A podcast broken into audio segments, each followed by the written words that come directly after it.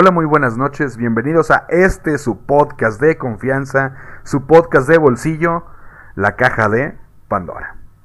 Y pues el día de hoy, como ya lo vieron en el título y como van a verlo en las redes sociales porque voy a postearlo por todos lados, tenemos un invitado de lujo. Y pues vamos a hablar de un tema también no tan de lujo porque no está tan cool, porque pues está feo, ¿no? Está triste. Pero es muy interesante, muy importante porque pues como ya lo digo en cada episodio que termina al finalizar, el hombre que no conoce su historia está condenado a repetirla, entonces pues es importante que sepamos que existieron estos eventos, por qué pasaron y cómo pasaron. Pero pues eh, eh, ahorita hablamos de eso. Primero voy a presentar a pues mis dos compañeros, mis dos conductores del día de hoy, que me acompaña del lado derecho Jared, el narco. ¿Cómo estás Jared? ¿Cómo estás Jared? Pues feliz, Benji, de que por fin me hayas vuelto a invitar, te habías olvidado de mí. No es cierto, no es cierto, no le hagan caso, Raza. El otro día le dije que entrara y dijo, ay, no, estoy ocupado. Dije, no, no, no dije, no. No, no, no, mentiras, falsedades, falacias. Ah, bueno. Y a mi lado izquierdo nos topamos aquí al estimado Ferni. ¿Cómo estás, Ferni? Buenas, buenas, muy bien. ¿Y tú, Benji? Pues aquí intentando, ¿no? Intentando seguir bien. Pero... Eh, llevando en tu espalda el peso del podcast. Sí, fíjate que sí, pero no pasa nada porque el cariño que nos brindan en Spotify nuestros, nuestros podcasts escuchas son e, es muy bonito y me gusta mucho y, y no sé, eh, lo hago con amor. Pero pues ya presentados mis dos compañeros, vamos a presentar a nuestro invitado de lujo. Que mira, de lujo, es el, el invitado más caro que hemos tenido aquí. es nada más y nada menos que nuestro amigo, nuestro amigo y, cajo ya, ya es cajo porque ya está aquí con nosotros en la caja. Es José de Jesús Castillo Castillo. De. Se volvió a escuchar un tronido, raza, no estoy jugando. Tiene, eh, vaya, nació el 24 de agosto de 1984, ya llovió, pero es mexicano, nació en la venta del astillero en Zapopan, Jalisco. Y pues estamos hablando de que es un deportista de élite. Nada más para que se den un ligero de quemón de la calidad de invitado que tenemos. Tiene el, galardón, el galardón al mejor deportista eh, que se le otorgaron en el 2020, según las informaciones que tenemos aquí, eh, por el Polideportivo. Y bueno, pues él, él, es, él es levantador de eh, la disciplina, dijimos que se llama powerlifting, para powerlifting, perdón. Y bueno, eh, leyendo aquí un poquito de los récords y todo esto, está muy cabrón, ¿eh? O sea, de... Te agarra de un lado, la te agarra la cabeza por los lados y te la truena sin pedos. Estamos hablando de, de, un deportista que en los últimos, sí son los últimos, ¿no? Los de Lima, Perú, los últimos Juegos Panamericanos. Para Panamericanos, perdón. Sí, antes de que se cancelara todo, ¿no? Algo así leí porque, mira, la información de los periódicos mexicanos no me ayuda mucho, pero en, los Juegos para Panamericanos de Lima, Perú del 2019, pues ganó la medalla de oro y rompió el récord para Panamericano. No dice aquí con qué peso, pero se rompió el récord, es lo que importa. Pero mira, por eso mismo vamos a pasarle los micrófonos a nuestro invitado para que salude y los haga suyos. ¿Cómo estás, José? ¿Cómo están? ¿Cómo están todos por allá? Pues mira, ahorita hace calorcito, pero todo bien. bastante, bastante. No, pero... Aquí estamos, con todo gusto. Gracias, no, y qué bueno que, que aceptaron porque, pues mira, a mí me gusta mucho que la gente venga a escuchar nuestro programa y sobre todo a apoyar nuestro programa. Y como somos un, un podcast de historia y de cultura, pues también cuando me puse en contacto con José me comentaban que él es un ávido lector de temas de historia y de cultura. Y dijimos, mira, mira, nuestro programa es de esto, pero no tenemos medallas de oro, pero hay un medallista de oro que le gustan estos temas, entonces, mira, es una fusión perfecta. Así lo pensé yo desde el principio. Y bueno, también cabe hacer mención que como en cada episodio, cuando tenemos un, invitado, el invitado es quien pone las reglas de juego, es quien pone el tema, y José escogió la Segunda Guerra Mundial. Así que, José, ¿por qué no nos dices ¿no nos cuentas un poquito de qué es lo que te llama más la de qué es lo que más te llama la atención de la Segunda Guerra Mundial y por qué escogiste este episodio, este tema? Yo no lo escogí, pero... no, Pero me contabas, José, de... Ah, bueno, sí, eh, cabe hacer mención que si, si notan un corte es porque hubo un corte. Pero no importa, ya se arregló. Pero nos platicabas, José, ¿por qué, ¿por qué seleccionaste este? Pues sí, es un acontecimiento magnífico hablando de tallas, de escala. Pues sí, o sea, de hablando, hablando de toda la gente que estuvo involucrada. Pero pues sí, sangrienta. Sí, la, la verdad es que es interesante, me gusta mucho eh, saber, el averiguar qué es lo que dio pues en, este acontecimiento y que de alguna forma tanto la Segunda Guerra Mundial pues estuvo invo- involucrada a la, a la primera, ¿no? O sea, tuvo al final tuvo algo que ver. Sin embargo, la, la Segunda Guerra Mundial, pues este segundo fue más, más sangriento que primero, ¿no? Eh, la verdad es que es, es muy interesante saber cómo, por qué se dieron todas estas. La verdad es que a, a- a mí me gusta mucho estar investigando y hasta la fecha, ¿no? Después de 70, más de 70 años eh, que pasó esta, esta situación. Y pues muy, muy, muy interesante, por eso, por eso me, me incliné más. Sí, porque a mí, a mí, mira, yo cuando me puse en contacto, yo les dije que, que, que el invitado pone las reglas y pone el tema. Y me dijeron, no, pues dame opciones. Entonces yo pensé, dije, pues mira, puedo hablar, podemos hablar de, las opciones que di fueron creo que Troya, la caída de Constantinopla o algo así, y la Segunda Guerra Mundial. Dije, mira, ahí para Es que tener, En esas, en esas dos todavía no nacía, por eso, por eso no me acuerdo bien. por eso no me acuerdo. Pero, pero qué bueno que, atrás, ¿no? Pero qué bueno que escogiste este tema porque creo que ya es momento de cerrar la segunda temporada y nada mejor que cerrar la segunda temporada de esta, este su programa, La Caja de Pandora, que con un tema con el que una, un- eh, vamos a hablar ya más a grandes rasgos de, de este evento, porque no están para saberlo, bueno, no, sí, los que nos están siguiendo desde el primer día. El primer episodio de La Caja de Pandora fue de El desembarco de Normandía. Entonces, pues no habíamos hecho el capítulo de la Segunda Guerra Mundial y qué bueno que tenemos a un invitado de tu talla, hablando de nivel, no de peso. Yo no me meto en esas cosas para poder cerrar con broche de oro esta segunda temporada. Así que, ¿qué les parece si comenzamos? La Segunda Guerra Mundial, pues está- estamos hablando de que es el conflicto militar global más grande que se ha dado en, el, en la historia de la humanidad, mucho más grande que la Primera Guerra Mundial, eh, que se desarrolló entre 1939 y 1945.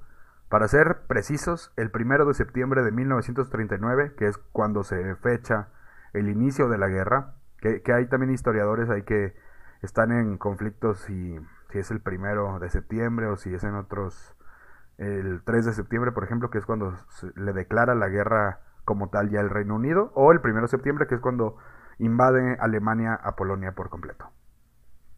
Y bueno, termina el día 2 de septiembre de 1945, que si nos situamos en las fechas establecidas desde el principio, que es 1 de septiembre a 2 de septiembre, son 6 años y un día. Bueno, eh, en esta guerra se implicó la mayor parte de las naciones del mundo, incluidas todas las grandes potencias. Fue una guerra enorme, estratosférica, mundial, así como prácticamente todas las naciones europeas. Básicamente, todos los países se agruparon en dos alianzas militares, unas eh, llamados los aliados y las potencias del eje. Es la mayor contienda bélica de toda la historia, con más de 100 millones de militares movilizados y un estado de guerra total en que los grandes contendientes destinaron toda su capacidad económica, militar y científica al servicio del esfuerzo bélico, borrando la distinción entre recursos civiles y militares. Eh, esto cabe ser mención, cabe ser mención que todos los militares que, vaya, todos los militares no, muchos militares de este acontecimiento eran simples civiles en algún momento y que por cuestiones de que fue un estado de guerra total, lo sacaron de su de su estatus de civil y los obligaron a ir a la guerra. Es una mención ahí que se tiene que hacer, muy importante, pero pues dolorosa también. Eh, esto está marcado por hechos de enorme repercusión que incluyen la muerte masiva de civiles, el holocausto, el bombardeo intensivo sobre ciudades y, el, único, la única ocasión perdón, en que se utilizaron las armas nucleares para el conflicto militar. La Segunda Guerra Mundial fue la más mortífera de la historia con un resultado de entre 50 y 70 millones de víctimas, que para ese entonces era el 2.5% de la población mundial. Que te vas a topar con gente que dice, ay, solamente el 2.5%. Y es como que, güey, como que solamente no tuvo que haber muerto nadie, está mala guerra. Pero mira, cuando vean a alguien así en la calle, denle un chingadazo en la cabeza porque lo merece.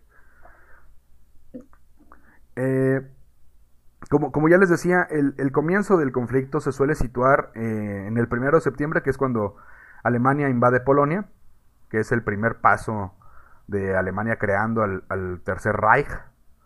Y bueno, pues después dicen que, eh, que puede que no, que no es el día primero, sino hasta el día 3 de septiembre, cuando el, el, Reino Unido, Francia y los países afines a las mancomunidades de naciones le declaran la guerra a Hitler.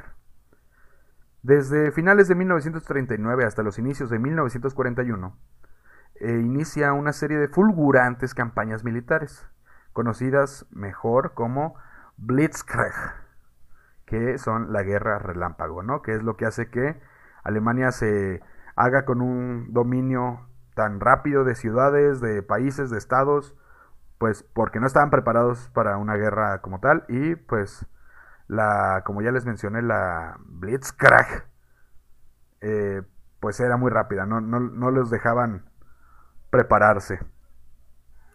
Y bueno, también eh, gracias a esto y a la firma de tratados, Alemania conquistó, perdón, o sometió gran parte de la Europa continental. Eh, llegaba con sus tanques a la ciudad y era de que, ok, te haces mi amigo y me ayudas, o te mato ahorita ya que tengo aquí los tanques en medio de la ciudad. Y era como que, mm, bueno, pues te apoyo, órale va. Eh, en virtud de los acuerdos firmados entre los nazis y los soviéticos, que era, pues los soviéticos y los nazis siempre han tenido, bueno, tuvieron una, una rivalidad ahí porque unos eran eh, comunistas y los otros eran, ¿cómo se llama? A la madre. Socialistas. Entonces, eh, pues siempre hubo pique entre ellos. Pero pues cuando pasa esto que firman la paz los nazis y los soviéticos fue como que, mmm, ¿qué está pasando? Y es cuando eh, pactan ahí que Polonia se va a dividir en dos y se queda la parte de Alemania y la parte de pues Rusia, ¿no? Bueno, de la en ese entonces Unión Soviética. El Reino Unido y la Commonwealth se mantuvieron como la, única, como la única gran fuerza capaz de combatir contra las potencias del eje en el norte de África y en una extensa guerra naval.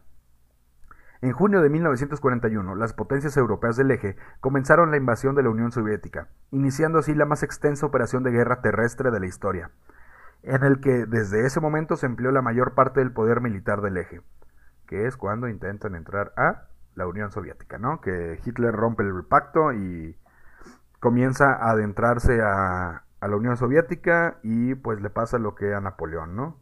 Se queda a la mitad, se queda a las puertas de... En este caso se queda a las puertas de Stalingrado, porque lo que quería era... Porque lo que quería era... Dígame. ¿Qué ibas a decir, Jared? No, nada, amigo, nada. Ay, tú di, no pasa nada. Nada. No, pues hasta donde yo recuerdo, lo máximo que llegó a avanzar en centro fue hasta casi las puertas de Moscú. Casi. Los nazis. Sí. Bueno, Sí. no, Napoleón también. Napoleón de hecho sí a Moscú, pero estaba vacía ya. Sí, sí, sí. No, pero Sí, eh, sí, cuando, no, pero- cuando los paran, eh, casi llegando a Moscú, Hitler inicia el... Inicia un, una... ¿Cómo se llama? Pues un asalto a intentar tomar Stalingrado para darle en su madre a Stalin porque era la, la ciudad que tenía su nombre. Fue como que, ok, ya nos quedamos hasta aquí, regresen. No, no regresen, vayan a darle en su madre a Stalingrado. Y no pudieron. Y le pasó lo que a Napoleón, llegaron... Eh, Llegaron en primavera, me parece, pero se les alargó demasiado la campaña y pues los toma por sorpresa el invierno y no estaban preparados, no llevaban las cosas suficientes para resistir un invierno pues en la tundra soviética y pues ahí mueren muchas personas. Lo que hizo, retroceder, hizo retroceder fue, el, fue precisamente el... O sea, no, no tanto el ejército rojo, rojo, invierno. 42 bajo cero. Sí, no, no. El, el invierno extremo los, los aniquiló. Mm. Que, que para. Hay que hacer mención que si en Alemania no es un clima muy tropical, pero tampoco hace tanto frío, o sea. pe- Pero. No, es- no es tan extremo como... Sí, como la tumbra. Y bueno, entonces llegaron, fue, fue lo único que llegaron a hacer, llegaron casi a las puertas de Moscú. Cuando les dieron, eh, cuando los detuvieron ahí, eh, regresaron e intentaron llegar a Stalingrado y no pudieron tampoco, entonces ya fue como que, bueno, vámonos para atrás otra vez amigos, regresen. Eh, en diciembre de 1941, el Imperio del Japón, eh, que había estado en guerra con China desde 1937 y pretendía expandir sus dominios al sudeste asiático, atacó a los Estados Unidos, que aquí pues entran muchas teorías conspirativas y se dice, se dice que sí detectaron, eh, hay, hay muchas versiones, se dice que los estadounidenses sí detectaron que venían los, los japoneses y que en realidad no estaba en su máxima capacidad Pearl Harbor, que sí se dieron cuenta y sacaron algunos, algunos, pero que era necesario porque Estados Unidos intentaba, quería entrar a la guerra, entonces esa es una teoría. Otra teoría es que se autobombardearon los Estados Unidos y otra teoría es la, pues que se toma como real gracias a la historia y a los historiadores, que en realidad eh, los japoneses sí atacaron Pearl Harbor. Y eh, empieza a atacar también a las posesiones europeas, francesas, británicas y neerlandesas en Asia y el Océano Pacífico, conquistando eh, rápidamente gran parte de la región. Eh, rápidamente Japón se hizo del control marítimo eh, a base de, ¿cómo se llama? Portaaviones y de, y de aviones. Es cuando inician tácticas como, como la táctica de los kamikazes. Y bueno, pues esto ayudó mucho a que, a que Japón obtuviera mucha, mucho territorio ¿no? y mucha fuerza. El avance de las fuerzas del eje fue detenido por los aliados en 1942 tras la derrota de Japón en varias batallas navales y de las tropas europeas del eje en el norte de África y en la, decidida, en la decisiva perdón, batalla de Stalingrado. En 1943, como consecuencia de los diversos reveses de los alemanes en Europa del Este, la invasión aliada de la Italia fascista y la victoria de los Estados Unidos en el Pacífico, el eje perdió la iniciativa y tuvo que emprender la retirada estratégica en todos los frentes. En 1944 los aliados occidentales invadieron Francia, al mismo tiempo que la Unión Soviética recuperó las pérdidas territoriales y ambos invadían Alemania. La guerra acabó con una victoria total de los aliados sobre el eje en 1945 y la liberación de los prisioneros en campos de exterminio. Eh, los que quieran saber más de cómo entraron a Francia los aliados occidentales, eh, vayan al primer episodio de la Caja de Pandora, el desembarco de Normandía, la operación Overlord. Y bueno, ahí va a estar toda la información, toda la información. Eh, pero sí, eh, la guerra en Europa terminó con la captura de Berlín por tropas soviéticas y polacas, la consiguiente rendición incondicional alemana el 8 de mayo de 1945, la Armada Imperial resultó derrotada por los Estados Unidos y la invasión del archipiélago japonés se hizo inminente. Tras el bombardeo atómico sobre Hiroshima y Nagasaki por parte de los Estados Unidos y la invasión soviética de Manchuria, la guerra en Asia terminó el 15 de agosto de 1945 cuando Japón aceptó la rendición incondicional. La Segunda Guerra Mundial alteró las relaciones políticas y la estructura social del mundo. La Organización de las Naciones Unidas, ONU, fue creada tras la conflagración para fomentar la cooperación internacional y prevenir futuros conflictos. La Unión Soviética y los Estados Unidos se alzaron como superpotencias rivales, estableciéndose así el escenario para la futura Guerra Fría, que se prolongó por los siguientes 46 años. Al mismo tiempo declinó la influencia de las grandes potencias europeas materializada en, el inicio perdón, de la descolonización de Asia y África. La mayoría de los países cuyas industrias habían sido dañadas iniciaron la recuperación económica, mientras que la integración política, especialmente en Europa, emergió como un esfuerzo para establecer las relaciones de posguerra. Esto es a grandes rasgos un resumen eh, muy rápido de este conflicto tan horrible, pero tan apasionante, ¿no? Nos damos cuenta de que llega un punto en que los japoneses dominan el Pacífico, eh, sí es el Pacífico, no dije, eh, bueno, el mar, dominan el mar con técnicas como los kamikazes, pero de repente se les da la vuelta completamente gracias a los Estados Unidos. Que una anécdota es que cuando entra Estados Unidos a, a la guerra, por fin, eh, se le conoce como el gigante dormido. Porque, sí, y, y, hay muchas teorías de que Estados Unidos, si hubiera entrado al principio de la guerra, no hubiera podido hacer nada, o sea, no hubiera ganado, como se jactan ellos de hacerlo, ¿no? Porque el único país que estuvo desde el principio hasta el final y que todo el tiempo estuvo siendo atacado y estuvo atacando fue pues Inglaterra. Así que pues es importante que sepan eso. Porque también muchos, muchos pros de la Unión Soviética y del socialismo les van a decir que... Eh, del comunismo, perdón, no socialismo. Les van a decir, no, es que la URSS fue quien en realidad ganó la guerra y no sé qué, pero en realidad fue Inglaterra. Si el Reino Unido hubiera, hubiera perdido esa potencia con la que inició y con la que terminó, nada de esto hubiera sido realidad y ahorita estaríamos alabando a el señor Hitler. Así que es importante que sepan eso. ¿Cómo vas, Fermi? ¿Ya te dormiste? Ya, viejo, estaba de hecho teniendo un sueño lúcido. Eh, ahí te iba a interrumpir, te iba a decir, yo defiendo la Unión Soviética y la verga, pero... Ay, pero qué bueno que no, No, lo o sea, hiciste. lo que yo, ahí te iba a mencionar algo. De lo que yo he, he escuchado, he leído, no en libros, sino en sitios de internet y así, cosas así. En otros eh, podcasts que sí son de calidad. en este mismo, pero del futuro. No, o sea, lo que yo he, he leído y la percepción que yo tengo, o tenía, no sé, es que Estados Unidos llegó a adjudicarse la victoria. O sea que sí, Ah, que entre Inglaterra y la Unión Soviética fueron los que ganaron la guerra prácticamente. Y creo entendido, corríjanme si me equivoco, que fue eh, los soldados soviéticos quienes tomaron Berlín. Sí, eran potencias, eh, potencias, no soldados, eh, de la Unión Soviética y me parece que polacos. Algo así les dije ahorita. Sí, algo así. Ahorita, ahorita te digo otra vez. Vale.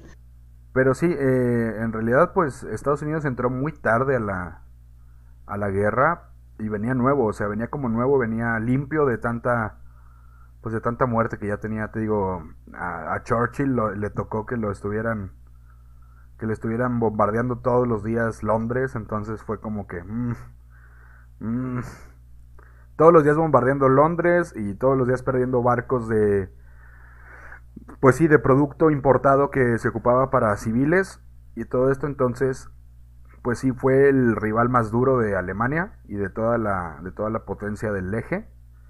Y sí, está bien, hay que aceptar que sin Estados Unidos a lo mejor no hubiéramos ganado la guerra. Nosotros los buenos, pero pero también la victoria no es de ellos, el que más duró en la guerra fue el Reino Unido, el segundo que más duró y que más apoyo dio fue la Unión Soviética y el tercero fue Estados Unidos, pero te digo, o sea, por llegar tarde. Y Jared, Jared me sorprende que no haya dicho nada ahorita que dije de, de los comunistas. De los comunistas. No, bro, pues este, no es como que podamos asignar la comple- completa victoria a un país, porque si la agarras de ese lado, puedes decir que cualquier país de haber perdido se hubiera perdido todo. Yo pienso que más que nada fue una victoria, dejémoslo en los aliados. De nosotros los buenos, di. Sí, de los que nos tocó ganar, pues. Porque pues de ahí puedes agarrar, no, es que los polacos, no, es que los griegos. ¿Cómo, cómo, José?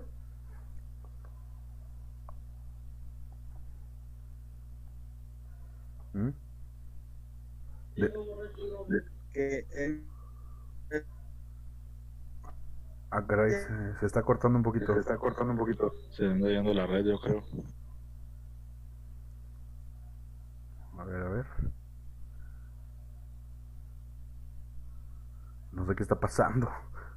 De nuevo hay fallas técnicas.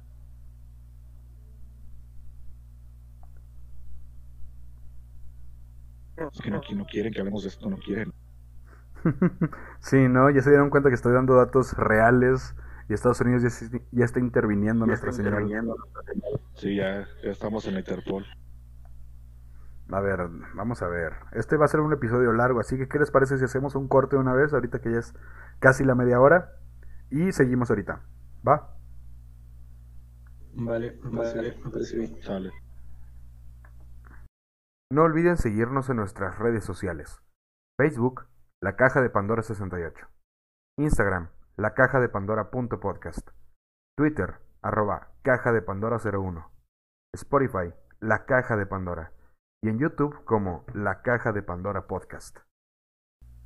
Y seguimos continuando después de una rápida pues ida al baño de revisión de fallas técnicas porque mira, no están ustedes para saberlo ni yo para contarles. Pero está de la verga ahorita eh, la red, eh, no sé de... No sé si nada más del internet o qué, pero todo está yendo muy lento. Posiblemente sea porque hace calor, ¿no? Y cuando hace calor la gente tiene hueva. Pero, pues vamos a seguir platicando de esto porque este corte, este corte fue rápido. Ahorita que ya siga el corte chido porque es un tema largo. vamos a platicar un poquito, no, un poquito no, vamos a platicar mucho de nuestro invitado, de sus logros deportivos, de su preparación deportiva y sobre todo de, pues, su fortaleza, porque no mames, ya les dije que les parte la cabeza a la mitad, o, o la aplasta. Ahí ustedes saben. Pero pues vamos a, mencionar rápidamente aquí la cronología, que, que es lo que yo les mencionaba. En general se considera que la guerra comienza en Europa el 1 de septiembre del, del año de 1939 cuando la cuando la aquella Alemania nazi invade Polonia, que es cuando el día 3 de septiembre le declara la guerra pues el Reino Unido, Francia y perdón, el Reino Unido y Francia Alemania. Pero pues también están las otras teorías de que no, pues es que no cuenta porque no, no estaba en guerra nadie y así, pero pues sí. Eh, las fechas de inicio de las hostilidades en la zona del Océano Pacífico son varias y anteriores en el tiempo. La Segunda Guerra Chino-Japonesa comenzó el 7 de julio de 1937 y como ya les veníamos mencionando, pues desde ese año estaban peleando los japoneses ya, o sea, venían ya venían enrachados. O incluso la invasión japonesa de Manchuria a partir del 19 de septiembre de 1931. Eh, otros coinciden con el historiador británico A.J. ah, no, AJP perdón, Taylor, que sostenía que la guerra chino-japonesa y la guerra en Europa y sus colonias ocurrieron simultáneamente, simultáneamente perdón, y ambas se desataron en 1941. Otra fecha de inicio, a veces usada para la Segunda Guerra Mundial, es la invasión italiana de Etiopía desde el 3 de octubre de 1935. Pero en este caso, hablando de la invasión italiana de Etiopía, pues eh, no estaba aliado con nadie, nadie le respondió a esa invasión, entonces no se cuenta como un conflicto bélico en realidad. Eh, también el historiador Anthony Bibor opina que la conflagración comenzó con la batalla de Yaljin, Yalijin, perdón, Gol en Japón y las fuerzas de Mongolia y la URSS, de mayo a septiembre de 1939. Pero en este caso, pues no existía un conflicto mayor que, que entre estos tres países nada más, perdón. Entre Japón, Mongolia y la URSS, que fue una guerra rápida, vaya, sí, fue, fue una batalla muy rápida que no, que no se puede contar como una guerra como tal, porque no hubo nadie más ahí involucrado. Y no se puede contar como, no, como una guerra sí, no se puede contar como el inicio de la guerra mundial, porque estos empezaron a pelear después por cuestiones diferentes, no por esa. Eh, la fecha exacta del fin de la guerra tampoco tiene un consenso universal. Vaya, hay distintos, distintas fechas que se toman eh, como correctas. Generalmente se acepta que el conflicto terminó con el armisticio japonés el 14 de agosto del año 45, en lugar de la rendición formal de Japón que se produjo el 2 de septiembre y que puso final definitivo a las hostilidades en Asia. En 1951 se firmó un tratado de paz con Japón. Década- décadas después, en 1990, un tratado sobre el futuro de Alemania permitió la reunificación del país y resolvió muchos de los problemas de la posguerra en Europa.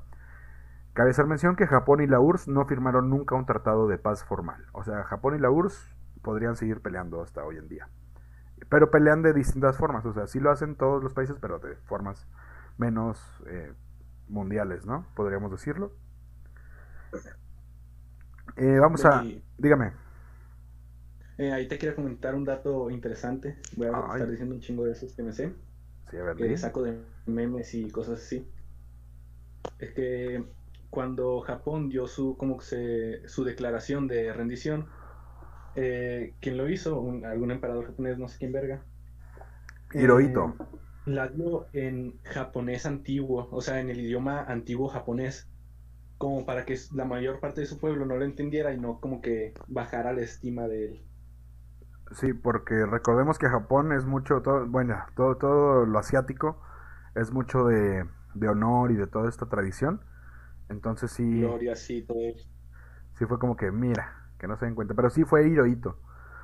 Digo, eh, mencionando así, los, los jefes del eje fueron Hitler, Adolfito, Hirohito y Mussolini. Que justamente un chismecito es que Hitler y Mussolini no se caían nada bien. Pero como Hitler era más poderoso que Mussolini, no le quedó más a Mussolini que aceptar. Eso es algo importante de saber. Yo traigo otro dato, Benji, también. A ver, dígalo, suéltalo. A ver, dígalo, suéltalo. Pues es por la misma razón que no mataron a Hirohito, porque los japoneses lo adoraban tanto que si lo mataban lo iban a tomar como mártir y ni de broma se iban a rendir. Así es. Por eso, por eso lo dejan ahí como, ah, mira, para el resto del mundo se rindió, para, vaya, y los japoneses ahorita ya lo aceptan como que sí nos dieron en la madre, pero en ese momento era como que, mm, mm, creo que solo perdimos, no nos rendimos.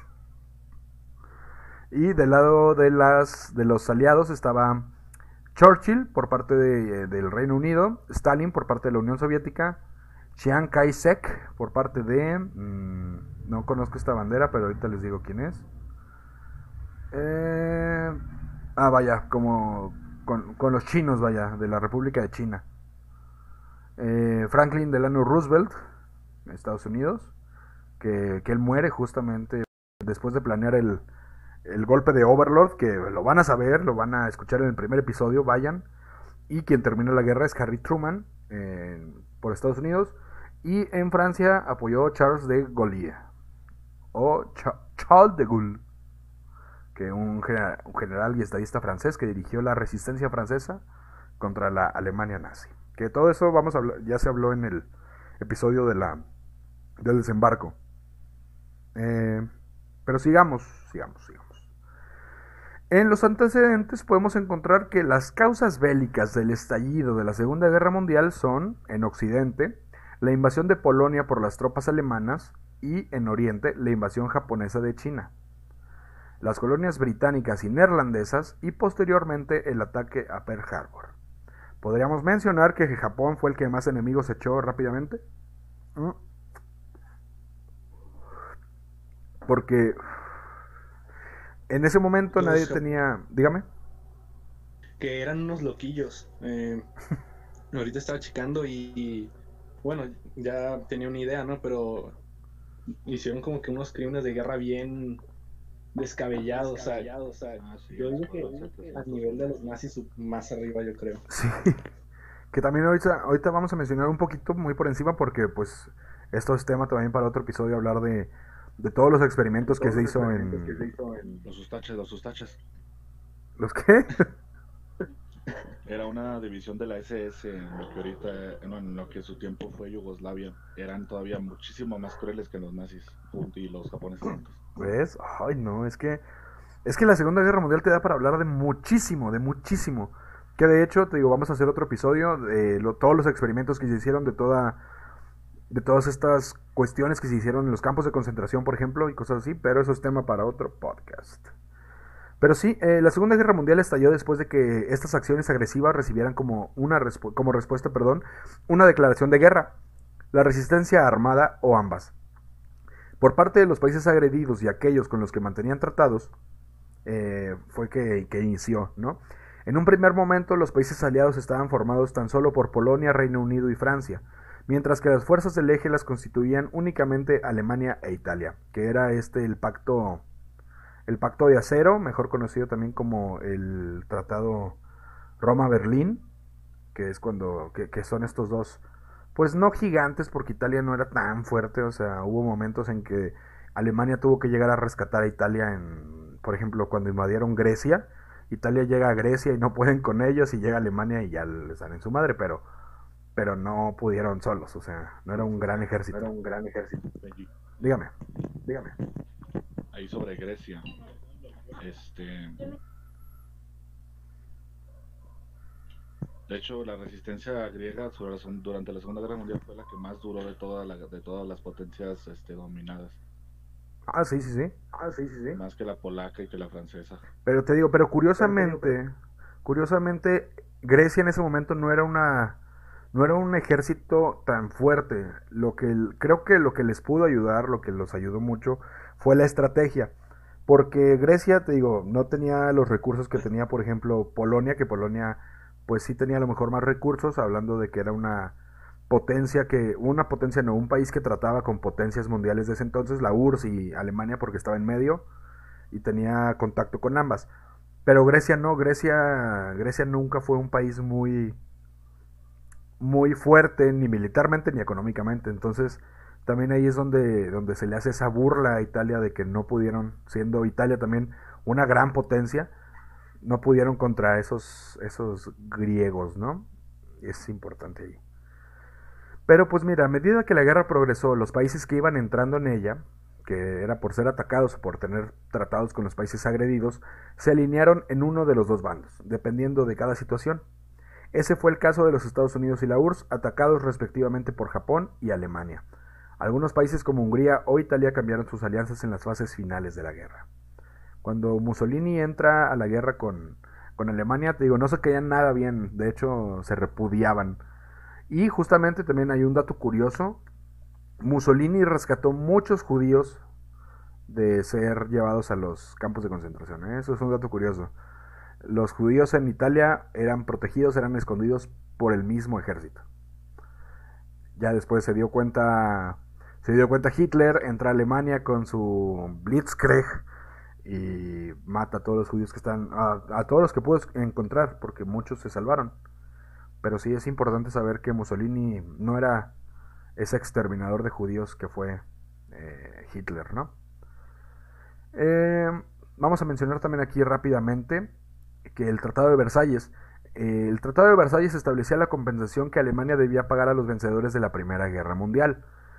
El Reino Unido obtuvo la mayor parte de las colonias alemanas en África y Oceanía, aunque algunas fueron a parar a manos de Japón y Australia. Francia, en cuyo suelo se libraron la mayor parte de los combates del Frente Occidental, recibió como pago una gran indemnización económica y la recuperación de Alsacia y Lorena, que habían sido anexionadas a Alemania por Otto von Bismarck, o Bismarck tras la guerra franco-prusiana en 1870. Eh, también vamos a mencionar rápidamente que en el Imperio ruso la dinastía Romanov había sido derrocada y reemplazada por un gobierno provisional que a su vez fue derrocado por los bolcheviques de Lenin y Trotsky. Después de firmar el Tratado de Brest-Litovsk, los bolcheviques tuvieron que hacer frente a una guerra civil que vencieron, creando la URSS en 1922. Sin embargo, esta había perdido mucho territorio por haberse retirado prematuramente de la guerra. Estonia, Letonia, Lituania y Polonia resurgieron como naciones a partir de una mezcla de territorios soviéticos y alemanes tras el Tratado de Versalles. Una última cosa que hay que mencionar del Tratado de Versalles es que aquí mismo se, se obliga a Alemania a pagar todos los daños que crea que genera en la Primera Guerra y también los eh, obliga a no tener eh, ejército, los obliga a no Sí, a no tener un, bueno, no, no, no tener un ejército, sino a que su fuerza máxima fuera de 100.000 hombres nada más. 100.000 hombres para que tuvieran control en el país nada más sin, sin poder atacar a otro país. Pero pues el nazismo se lo pasó por los huevos, ¿no? También hay que mencionar que eh, esta, pues esto los tenía bastante jodidos, hablando de dentro de su mismo país. Entonces esto hace que el nazismo, el nazismo que traía esa, ese discurso de, ok, pues Alemania para los alemanes, vamos a trabajar para tener pues más seguridad, para que nuestro ejército pueda estar en las calles y protegerlos y todo esto, como quién sabe quién, ¿no? Pero pues esto, esto los hace, los hizo tan peligrosos, llegó a, a juntar las mentes de todos los alemanes en un solo, eh, en uno solo, perdón. Y pues también hay que mencionar que llegó Hitler a la cárcel Llegó Hitler en un momento a la cárcel y cuando está en la cárcel es cuando escribe el Mein Kampf o Mi lucha. Un libro que está de la verga, está horrible. Eh, sí, eh, ¿cómo se llama? Literalmente está horrible. No está bien escrito, no tiene buena métrica, no tiene nada de eso. está bueno a lo mejor para las ideas, vaya hablando de cómo sabe trabajar al pueblo. Pero está de la verga el cómo está escrito. Y gracias al Mein Kampf, el Mein Kampf se vuelve la Biblia de los nazis y todas las ideas eh, tan extremistas ahí están plasmadas, ¿no? Mencionemos también que Benito Mussolini eh, pues se había convertido en el líder indiscutible de Italia, que fue el periodo entre guerras, fue... Dígame. Eh, antes de cambiar de Alemania a Italia, Ajá quería mencionar algo que yo creo que es como que interesante al menos. A ver. Que si checamos el nombre del partido nazi, como lo conocemos, es Partido Nacional Socialista Obrero Alemán. Así es. Esto nos dice como que una de las técnicas que usó Hitler para apelar al pueblo alemán. Porque en ese tiempo en Alemania una ideología que estaba emergiendo mucho era el socialismo. Entonces Hitler adoptó como que parte del nombre y los colores de la Unión Soviética, que por eso la lleva estos colores rojos tan representativos de la URSS, para como que a convencer a más gente obrera, más trabajadores, más personas en general a que simpatizaran con él y pues ya. Que sí, que te digo, lo que, es lo que mencionaba ahorita, lo, único rescatable de Hitler es que tenía un gran control de masas. Es lo único que se puede, bueno, y que defendió a los animales. Es lo único que se puede defender de esa porquería de persona y qué bueno que se está pudriendo actualmente en una fosa, ¿no? En Argentina. Sí, no en su, en su búnker en Argentina. Que fíjate que a veces sí me dan ganas como que de saber si sí es cierto, ¿no? Pero pues son rumores y chismes. Sí, me da curiosidad. Pero bueno, también hay que saber que, vaya, eh, llegó en algún momento Hitler y Mussolini a hablar con Francisco Franco en España y le dijeron, eh, tira paro, ¿no? Métete con nosotros a la guerra. Pero, pues, él sí quería, pero el país no podía porque estaba, pues, en la guerra civil española. Entonces fue como que mira, te puedo tirar paro prestándote mis computadoras chidas o vaya, mi gente que sí le sabe el radio o así. Entonces fue como que, mmm, bueno, va, órale, va. El apoyo de las fuerzas franquistas eh, fue un intento de establecer un estado fascista controlado, controlando perdón, el acceso al Mediterráneo con vistas a una futura guerra europea. O sea, querían entrar y tener el territorio español para crear una segunda guerra y fue como que, mmm, mejor termina bien esta, ¿no? También hay que saber que el oeste de Checoslovaquia, la región conocida como los Sudetes, era el hogar de una gran cantidad de población de descendencia germana, cuyos derechos, según el gobierno alemán, estaban siendo infringidos. La anexión de los Sudetes fue aceptada en los acuerdos de Múnich en septiembre de 1938 tras una conferencia tripartita perdón, entre Alemania, Francia y Gran Bretaña, a donde no asistieron pues los checoslovacos, ¿no? O sea, ellos dijeron, "No, mira, tú no cuentas." Eh, donde el francés Edouard Daladier y el primer Edouard Daladier, lo leí como si fuera alemán, Edouard Daladier y el primer ministro británico Neville Chamberlain, siguiendo una política de apaciguamiento, confiaron en que sería la última reivindicación de la Alemania nazi. Es aquí cuando eh, se usa la frase, o sea, estos dos se dieron, dijeron, órale, pues, para que este güey ya no esté chingando y no tenga ideas más cabronas, pues ya, dale los sudetes que Churchill mismo menciona, eh, hemos preferido el deshonor a la guerra, ahora tendremos el deshonor y también la guerra. Así lo menciona criticando Churchill a Chamberlain. Y pues no estaba muy equivocado, de hecho nada equivocado. La postura inglesa y francesa se debía en gran parte a la reticencia de sus poblaciones a verse envueltos de nuevo en una guerra a escala mundial, así como el convencimiento, sobre todo por parte de ciertos sectores de la sociedad inglesa, de que realmente el Tratado de Versalles había sido excesivo.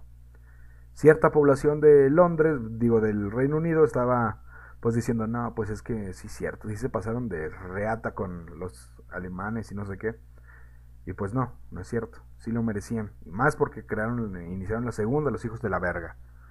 Pero, pues, eh, todo esto es parte de, de un poquito de los antecedentes, ¿no? Hasta ahorita, ¿cómo vamos? Eh, Benji, Dígame, dígame. ahorita que estabas hablando de las anexiones, Ajá. cuando Alemania se anexió lo que viene siendo Austria, Sí, sí. este, bueno, por los acuerdos de Múnich, todos, toda, pues, lo que en ese momento eran Naciones Unidas, todos, pues, lo aceptaron, excepto un país. ¿Quién? Ese país era México. Ah, México creo que fue el único país que no aceptó la anexión, no reconoció la anexión de Austria a la Alemania nazi. Y en compensación, bueno, no compensación, pero en, re- en rememorar eso, ahorita en Austria hay una plaza muy importante que se llama Plaza México. ah, mira, eso sí, un dato curioso e importante. importante. Y ya era eso. No, eso es, sí es un dato muy importante y curioso porque, pues también, ya lo mencionamos en el primer episodio, pero ahorita mencionamos también otra vez las... cuánta gente asistió a este evento multinacional. Pero, pero sí, mira, México tuvo un papel muy importante para apoyar a Estados Unidos, sí, sí, sí, sí. Pero pues eh, intentó, intentó meterse en... ¿Cómo, ¿Cómo se llamaba el escuadrón? No sé si se acuerdan el nombre del escuadrón que mandamos. El escuadrón que mandamos. 201. Ándale ese. Pues creo que fue mero trámite. Entonces, mira. Creo que no estaban preparados para eso, pero pues lo demás, bien hecho. José, ¿cómo vamos hasta ahorita? Y ahorita, co- como dato también de lo que comentas, eh, Colombia, de los países latinoamericanos, Colombia fue el único que entró, decirlo de alguna forma, a la guerra. El único país latinoamericano como tal, eh, según tengo entendido, fue Colombia. sí, Colombia, Colombia fue el único que mandó un, ¿cómo se llama? Un contingente, un barco vaya lleno de soldados de, puros soldados colombianos. Pero ah, es que no se escuchó el primer episodio, José. Digo, eh, muchos países envi- enviaron así como México de que escuadrones nada más. Argentina optó por el papel de no beligerante, pero envió un contingente como de 500 mil personas nada más, 50 mil soldados, perdón. Pero esos soldados se fueron al Reino Unido, los mandaron para el Reino Unido y se fueron pues adentro de las tropas del Reino Unido. O sea, como tal, ninguno mandó un contingente más que Colombia. Pero muchos países de aquí, eh, de Sudamérica y de Centroamérica, enviaron escuadrones pequeños, pero apoyando a escuadrones de, de las potencias que se estaban peleando. Digo, México al 201, eh, Argentina envió a estos, a estos 50 mil muchachos, me parece, algo así. Brasil envió también un contingente al lado de los colombianos, o sea, les dio gente a los colombianos. Pero sí, Colombia fue el único que llegó a- hasta allá. Eso es un dato curioso, ¿eh? Pero está bien porque sirve que escuchas el primer episodio, José, que no te... Es una joya, no te lo puedes perder. Pero, pero sí, es importante y ahorita, ahorita vamos a pasar a que nos platiquen un poquito de eso estos, estos muchachos que vienen el día de hoy acompañándome. Pero pues vamos a, tratar un poquito el inicio de la guerra en Europa, ¿no? Eh, ay, perdón. Eh, Alemania invadió Polonia usando el pretexto de un ataque pola- un ataque polaco, polacola, no, simulado en, simulado en un puesto fronterizo alemán. La llanura polaca ofreció una ventaja para el desplazamiento de los blindados alemanes, aunque los bosques y las carreteras mal construidas eran problemas que hacían más arduo el avance. Alemania avanzó usando la Blitzkrieg o guerra relámpago. El Reino Unido y Francia le dieron dos días a Alemania para retirarse de Polonia. Una vez que pasó la fecha límite, el 3 de septiembre del, eh, del ¿qué año dije? 1939, perdón. El Reino Unido, Australia y Nueva Zelanda le declararon la guerra a Alemania, seguidos rápidamente por Francia, Sudáfrica y Canadá. O sea, hasta ahí vamos mal, porque no hicieron nada, no pudieron sacarlos de ahí. Los franceses se movilizaron lentamente y después solo hicieron una ofensiva de demostración en el Sarre, que pronto abandonaron mientras que los británicos no pudieron hacer ninguna acción directa en apoyo de los polacos en el tiempo disponible. Que pues esto lo podemos hablar también cuando hablemos de la traición occidental. Mientras, el 8 de septiembre los alemanes alcanzaban Varsovia tras haber penetrado a través de las defensas polacas y comenzaron el asedio de Varsovia, que duró del 8 al 28 de septiembre. Durante este tiempo, del 9 al 22 de septiembre, hubo un contraataque polaco y la mayor batalla de la campaña conocida como la Batalla de Bsura. Bsura, ¿sí? Con Z. Eh, esta fue una batalla decisiva en la Segunda Guerra, eh, perdón, esto fue una batalla así que comenzó decisivamente la, guerra, la Segunda Guerra Mundial, marcó el éxito alemán y pues logró darle en la madre a Polonia, así las cosas como son. El 17 de septiembre la Unión Soviética, siguiendo su acuerdo secreto con Alemania, el tratado... Ay, no me acuerdo cómo se llama el tratado, tiene un nombre también así curioso y gracioso. Curioso y gracioso. Ribbentrop-Molotov. Ándale, güey. Ay, qué bueno que te traje, narco. Eh, invadió, invadió perdón, Polonia desde el este, convirtiendo las defensas polacas en un caos, mientras la apertura de un segundo frente, pues se hacía inminente, ¿no? La defensa polaca no aguantaría la lucha en dos frentes a la vez. Un día más tarde, tanto el presidente polaco como el comandante en jefe huyeron a Rumania. El primero de octubre, después de un mes de asedio de Varsovia, las fuerzas hostiles entraron en la ciudad. Las últimas unidades polacas se rindieron el 6 de octubre. Polonia, sin embargo, nunca se rindió oficialmente a los alemanes. Algunas tropas polacas se fueron a países vecinos como consecuencia de la campaña de septiembre. La Polonia ocupada consiguió crear un poderoso movimiento de resistencia y contribuyó con fuerzas militares significativas al esfuerzo aliado durante el resto de la Segunda Guerra Mundial. Eh, hay que saber también que una de las luchas más sangrientas fue, fue eh, cuando llegan a territorio a territorio finlandés. Los soviéticos, me parece, sí, los soviéticos entran a la en la guerra de invierno en noviembre. Uy. Una de las más sangrientas. La muerte blanca, Saimo Haija. Que también es tema para otro podcast, justamente hablar de la guerra de invierno, porque tenemos ahí metido el récord de muertes sin mira, así de cabrón, ¿no? Y de y con mira también, o sea, creo que tiene el récord de todo el tiempo. Mm, ah, sí. Tras la conquista de Polonia, Alemania se tomó una pausa para reagruparse durante el invierno de 1939 a 1940. Mientras británicos y franceses se mantenían en la defensiva, los periodistas llamaron este periodo la Guerra de Broma o Sitzkrieg. ¿Eh? ¿Qué tal mi alemán? O Troll en francés. ¿Qué tal mi francés? También muy, muy fluido, ¿no? Eh, durante este periodo, la Unión Soviética atacó Finlandia el 30 de noviembre, con lo que comenzó la Guerra de Invierno. A pesar de superar a las tropas finesas en número de 4 a 1, el Ejército Rojo encontró que su ataque se volvía muy difícil, lo cual resultó muy embarazoso y la fuerte defensa finesa evitó una invasión completa. Finalmente, los soviéticos acabaron por imponerse y el Tratado de Paz vio cómo Finlandia cedía áreas estratégicamente importantes en la frontera cerca de Leningrado, así como en la Carelia. Esto sentó un precedente flaqueza en el ejército rojo, el cual los alemanes se tomarían en serio para la futura invasión. Gracias a esta, pues no pérdida porque no perdieron, pero esta flaqueza, ¿no? En su ejército, es que Hitler dice, no mames, si son inferiores esos güeyes también. Entonces es cuando decide ir a invadirlos. Pero, dígame. Pero, dígame. Antes de que pases ya más a la zona occidental, en esa época Polonia todavía tenía unidades de caballería. Así es. Así es. Y atacaron, llegaron a atacar a las columnas blindadas alemanas con caballería. Sí.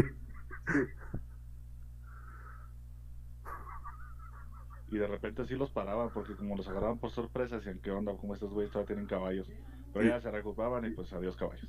No, y eran más rápidos los caballos que los tanques, o sea. Llegaban, llegaban los, llegaban sus Panzer y todos los, los alemanes, pero el- pues uno, los polacos conocían su territorio. Y número dos, los caballos son más rápidos, o sea. Así de rápido y fácil. Digo, sí lo superaban en número, pero pues no. No fue tan fácil como lo pensaban tampoco los alemanes. Pero mira, como vamos muy bien, creo que vamos avanzando muy bien, no sé cómo lo sientan, porque quiero proponer un corte comercial, ¿no? Rápidamente y volvemos ahorita, ¿qué les parece? Dale, yo digo que está bien. ¿Qué tal, qué les parece, Ferni, José? Muy bien. Muy bien, dale. Bueno, ahora le va. Vamos rápido todos al baño, cada quien separados, no vamos a ir juntos, no se apuren raza. Y volvemos, Ah, no se vayan. No olviden seguirnos en nuestras redes sociales. Facebook, La Caja de Pandora 68. Instagram, La Caja de Pandora punto podcast. Twitter, arroba Caja de Pandora 01. Spotify, La Caja de Pandora. Y en YouTube como La Caja de Pandora Podcast. Y seguimos continuando ahora después de este su segundo corte, porque como ya les dijimos, es un episodio mm, pues que posiblemente quede muy largo, porque posiblemente también hagamos ahí unos cortes para que sea digerible. Y bueno, pues vamos a lo importante, a lo importante, que en este caso, justamente en este caso, no es la historia, sino nuestro invitado. Que como ya les mencioné es José de Jesús Castillo Castillo, un levantador de pesas, un para powerlifting lifter, sí. Que bueno, tiene reconocimientos a nivel no nada más nacional, sino a nivel mundial, internacional. Y les puede partir la cabeza a la mitad o aplastárselas. También eso hay que, hay que mencionarlo otra vez porque me deja fascinado el, el- los números que vi aquí en la, en la, sí, en los récords que encontré aquí. Y bueno, eh, para empezar, para empezar, vamos a preguntarle lo que nadie pregunta. ¿Qué color, cuál es tu color favorito? no, vamos a empezar con ¿cuándo, cuándo inicias, cuándo inicias en este mundo del, del para powerlifting? Y, y sí, o sea, ¿desde cuándo es que, que tú entras a este mundo y empiezas a hacerlo pues profesionalmente? Mira, eh, yo comienzo mi carrera, mi carrera deportiva en el año del 2001, eh, motivado, bueno, por eh, haber, haberme enterado que existía el deporte paralímpico. A mí siempre me gustó el deporte, pero dadas mis condiciones físicas, eh, bueno, yo lo, lo hacía eh, conforme yo podía, ¿no? Eh, que Dios me daba a entender era lo que yo podía hacer, ¿no? Pero yo no sabía que existía el deporte paralímpico, así es que cuando yo me entero que existe el deporte paralímpico en el año del 2000, los Juegos Paralímpicos de Sydney en Australia, eh, bueno, me gustó mucho ver a personas pues con una discapacidad que usaban silla de ruedas, traían muletas o tenían una discapacidad, vaya, eh, pues hacían hacían deporte y salían en la televisión, ¿no? Sí, Era- fue como que eh, motivante para mí, fue la forma en la que yo eh, comencé y, y me adentré ahí po- poco a poco a, a conocer diversos diversos deportes, eh, entre ellos natación, atletismo, pero alguna pero que existe el evento de pesas eh, adaptado eh, por, por ello y, y 20 años después, pues, ah, 20 años después, aquí estoy. 20 años. ¿2001 fue tu primera competencia entonces? Sí, así es, en 2001 tocó asistir a los eh, Juegos Nacionales Nueva Era Mm. 2001 Coli- en Ciudad de Colima. donde curiosamente gana la medalla de plata. En ese Plata, momento, sí. en ese momento, ¿cuánto, cuánto, digo, está, creo que, mira, yo no sé mucho de las medallas porque soy una persona que no tiene idea. Pero me imagino que para alguien que apenas entra al mundo de, del deporte, vaya hablando de, de a estas competencias, pues una plata fue un logro fuerte, ¿no? O sea, vaya, sí, te diste cuenta en el 2000 que existía, en el 2001 asistes a tu primer competencia y ganas una plata luego, luego en tu primer competencia. En ese momento, una duda también muy importante, en ese momento, ¿cuánto, cuánto levantaste? Mira, en ese momento yo tenía seis meses entrenando. No, neta. Sí, tenía seis meses entrenando cuando ya mi primer competencia. eh, eh, en momento levanté 130 kilos en competencia. Que no me alcanzaba para el oro, pero sí 130. para la plata. No, pero, pero creo que es muy loable. El, eh, digo, la primera competencia, seis meses entrenando, una plata. El primer paso, o sea, es súper. Creo, creo que es súper importante y muy. Pues mira, significativo es, ¿no? Pues es tu primer medalla, tu primer competencia, es el principio de todo el, de toda esta carrera, ¿no? O sea, yo creo que por ahí también va. O sea, 130 kilos es 20 kilos más de lo que peso yo, es un chingo. Sí, sí, sí. Bueno, aquí tenemos una, mira, eh, yo tenía una característica distinta, pues eh, digamos que a los que adquieren algún tipo de discapacidad, mi discapacidad yo la adquirí pero a los dos años, entonces eh, prácticamente he vivido, yo no recuerdo haber caminado, ya caminaba de hecho, pero yo no recuerdo cuando me dio esta pierna.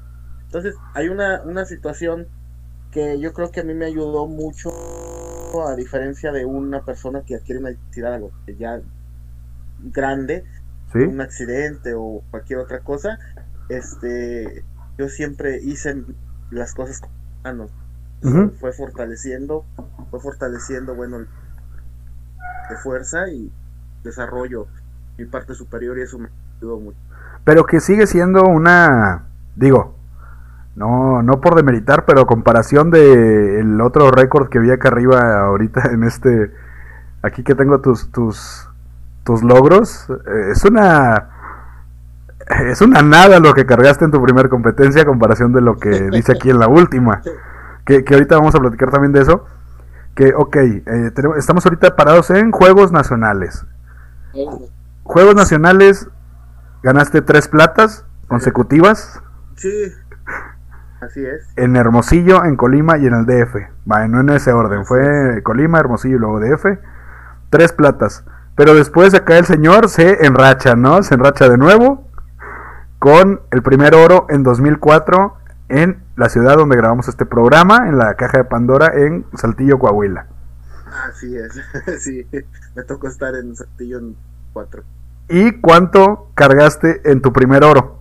Es que, es que ese mundo me apasiona un poquito porque no sé, pero si supiera creo que me apasionaría más. A ver, mi primer oro, según yo recuerdo, porque hace muchos Porque ya tengo muchos oros. A ver, ¿de cuál oro me hablas? no, no es cierto. no, mira, eh, si, si no mal recuerdo, fueron 180, y, 180 kilos, 182. no mames, un chingo de kilos. Porque ahí, por ahí tuve, por ahí tuve varias competencias pegaditas. Y en el 2000, eh, eso fue en 2004. En 2005 fue que comienzo a, a salir a, a competir. inter- Tengo la oportunidad, ya la posibilidad de representar no a mi estado, sino a mi país. Que es en el campeonato este- mundial Iguas. En Río de Janeiro, en Brasil, así es. Wow. Que es un oro en la división 90 kilos con una marca de 180. No, es que es. me tiene flipado. Yo ahorita en el gimnasio levanto 10 libras nada más. Es como que... mm. es un... Sí. Digo, y que, y que 180, el primer oro, sigue, To- te digo, sin no demeritar. mucho. Sí, no, sin demeritar, no se acerca todavía tanto al récord que estamos viendo aquí arriba. Pero Sí, sí, en total son, en juegos nacionales son 1, 2, 3, 4, 5, 6, 7, 8, 9, 10, 11, 12, 13 oros en juegos nacionales y 3 platas. No puede ser, son un chingo.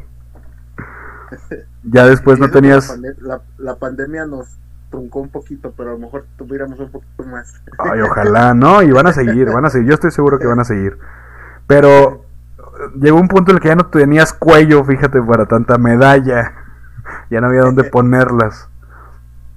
Pero después pasamos ya a la competencia internacional, que es cuando... cre- que, que creo que es cuando ya, o sea, ya te hiciste jefe, jefe de jefes en tu, en tu país. Ahora vámonos a ser jefe de jefes en otros lugares. Te Digo, la primera vez que nos, nos dices que fue en Río de Janeiro, en el Campeonato Mundial Iguas, en, Iguas, así es. ok, con oro. ¿Ahí cuántos años tenías, dijimos? Porque mira, como ya lo dijimos al principio, no sé cuántos años son del 84 para acá. Entonces, Tenía 21 años cuando tuve la posibilidad de salir por no puede ser. Y luego, el extranjero. después de Río de Janeiro, nos pasamos a Busan, Corea del Sur, en 2006. Así es. Campeonato Mundial Juvenil de Powerlifting. Donde... Sí, donde acá mi compa rompe el récord. Rompe el récord mundial juvenil con 180 kilogramos, Sí. que es lo mismo que cargó en el 2005 en Río de Janeiro, pero pues acá es en otra, ¿cómo se llama? Pues sí, otra institución, ¿no? Vaya, llamémosla. Es otra, este, pues otra competencia. Ok, ok. No, te digo Es- que yo es este mundo no lo conozco. Distinto. Es que hay varias competencias, o sea, es, va- eh, es como Juegos Paralímpicos. Todo el mundo dice, ah, es que fue a los Juegos Paralímpicos. Sí, no, pero es ahí. que Juegos Paralímpicos es una cosa y Juegos para Panamericanos son otra cosa y Campeonatos del Mundo son otra cosa. Sí, sí, sí. Campeonatos del Mundo iguas en ese momento que se llamaban son otra cosa, o sea, es, es muy distinto. Sí, es, es que, y, y creo que los entiendo un poquito porque, pues aquí, pues todo el mundo está acostumbrado a que ve el fútbol y nomás existen dos copas, ¿no? La liga y la copa. Y es como que, ok, son dos nada más. Y ves el fútbol americano y es, ok, nomás es la, el Super Bowl y ya. Y, y yo creo que por ahí se va la gente. Pero eh, en Busan rompiste el récord eh, juvenil con 180 kilos. Y luego vamos a Río de Janeiro otra vez en 2007, los Juegos para Panamericanos, donde se gana otra vez el oro con marca de 200 kilos, rompiendo el récord americano. es que no, es que me, me flipa. O sea, ahí ganaste el oro. Y luego llegamos a los Juegos Paralímpicos en Beijing 2008, Así. donde cargando lo que con lo que rompiste el récord americano, quedas en cuarto lugar. Sí, es que es lo que te comento. Ahorita, Juegos para Panamericanos es uno y Juegos Paralímpicos es otro. O sea, el, el nivel es totalmente. Sí, sí, o sea, los panamericanos son de Panamérica nada más. Te, te- te limitas al continente. Sí. Ya cuando hablas de Juegos Paralímpicos es, pues, es lo mejor de lo mejor del mundo. Sí, de todas las... ¿Cuántos países van? 52, 32, perdón, algo así, ¿no? No, no, no, no, no, mira, es que este, en, en, un- en lo que es un campeonato del mundo, Ajá. o sea, lo que es un campeonato del mundo van eh, los países que se inscriban, o sea, van muchísimo, Ok, ok. muchísimo. En los Juegos Paralímpicos se selecciona nada más al top 8 del mundo y cuatro invitaciones. Al o sea, top se cuenta- 8 del mundo. Solamente directos. o No sea, mames. Ajá, y cuatro invitaciones. El Comité eh, Paralímpico Internaci- Internacional te manda una invitación a, a España, a Japón, a Rusia y a Estados Unidos. No calificaron, pero les manda una invitación. Ok, ok. Pero los, el top 8 del mundo va directo. Entonces es, la- es lo distinto. En, en los Paralímpicos está lo mejor de lo mejor. Y en un campeonato del mundo está lo mejor de lo mejor, más un puño, o sea, muchísimos. Sí, más los que se inscriben. Ok. Es. Que sigue siendo también, o sea, esos fueron esos fueron los primeros Juegos Paralímpicos a los que vas. En 2008 en Beijing, en China. Un cuarto lugar llevabas, a ver, ocho años entrenando. Un cuarto lugar está bien, niño, o sea, ya llegando a, o sea, número uno ya estás ahí, estando ahí ya se ganó, o sea, llegando a la competencia ya estamos ganando. Después un cuarto lugar, a mi perspectiva, digo, yo sé que tú estás acostumbrado al oro y todo, pero a la perspectiva de nosotros los mortales es muy loable, muy muy muy reconocible. Pero estoy seguro que tú no te rendiste. comento que, que ese, en ese evento este, me vine muy triste, ¿eh? o sea, ahorita Sí, tú- tú pues. comentas y dices, fue, fue, es que ya cumpliste con haber ido. Pues yo no, porque me vine muy triste, porque no Sí. alcancé medalla por primera vez, ¿no? Sí, no, o sea, yo estoy seguro que... Sí, es lo que te digo, o sea, para nosotros los que estamos desde afuera, pues es de que, pues ya llegaste a lo mejor de lo mejor, nada más van, van 12 personas del planeta, nada más, y estás ahí. Pero pues sí, o sea, tú que estás acostumbrado, un número uno, y que tienes la vista enfocada a ganar, enfocada a cumplirlo, a tu objetivo y todo, pues sí me imagino yo que es algo difícil. Pero pues también era la primera vez, no pasa nada, ¿no? Ya después te perdonaste, ¿no? Sí, sí, sí. ya, ya me perdoné. Seguimos echando ganas. Después son, a ver, es que aquí está más difícil contar porque son, tienen nombres distintos, pero pues también llegamos aquí al campeonato, eh, campeonato mundial de powerlifting en los Emiratos Árabes Unidos en Dubai en 2014, donde ganas el bronce en la división de los 88 kilos, bajaste 2 kilos. Bajé, ajá, bajé dos, bajé dos kilos, pero levanté 20 kilos más. Sí, pero levantaste 220 kilogramos, rompiendo el récord americano que ya habías roto hace cuatro años. Después llega, no, es que es que estás mal, estás loco. Después llegamos al primer campeonato abierto para Panamericano de Powerlifting en el DF, el 2015. Todavía se llamaba Sí. DF en ese tiempo, qué tiempos, ¿no? División 97 kilogramos, ahí subiste un poquito de peso. Sí, Y rompiste otra vez el récord americano que ya había roto.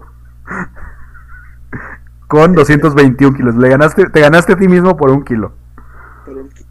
Es, es que, que para que se me quite a mí mismo me voy a ganar. Sí, no, y luego llegamos, no, es que estás mal, o sea, llegamos otra vez a los Juegos para Panamericanos de Toronto, Canadá 2015. Ese año levantaste 221 y después en los pana- para Panamericanos en Toronto ganas el oro, rompiendo otra vez el récord americano y para Panamericano con una marca de 225. Es que, Sí, no, estás, así. estás muy cabrón. Después llegamos a los... Es el entrenamiento. Sí, no, y ahorita nos vas a platicar qué, qué hace, cómo es el día a día de, de, de José, de Jesús Castillo. Porque llegas después a- al campeonato, no, al campeonato no, perdón, a los Juegos Paralímpicos otra vez, a Río de Janeiro, donde, donde ya habías estado tu primera vez, donde ya habías ido varias veces, ya te conocían, ya, ya era tu ciudad.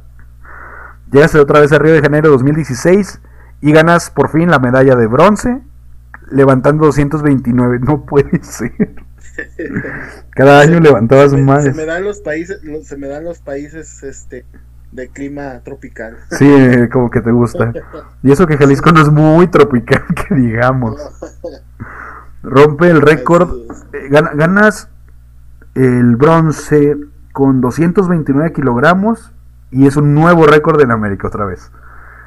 No mames, es que es que mira, la raza, la raza que nos está escuchando dice, este güey cómo se le está mamando, pero pero es que no mamen, imagínense 200 kilogramos. Son un chingo.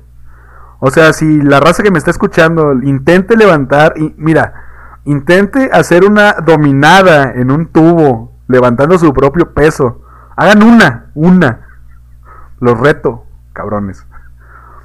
Y ustedes, digo, y el promedio de peso de nuestro país es de 80 kilos, o sea, no es nada a comparación de los 229 en los que nos, en los que vamos hasta Nos ahorita. quedamos, ¿no? Sí, o sea, ahorita. Y luego, Sí, la verdad que es, es difícil, pero, no, sí, pues, pero, pero no imposible. no, imposible, mira. Aquí se está demostrando que no hay imposibles y que el cuerpo humano resiste más de 220 kilogramos en sus brazos, o sea, está aquí constatado. Después llegas al el 2017 Campeonato del Mundo, una medalla, medalla de oro, perdón, con una marca de 236 kilos y con récord americano, de nuevo. Así es. Así es. Bueno, el campeonato del mundo es equiparable a los Juegos Paralímpicos. O sea, ahí es lo mejor de lo mejor.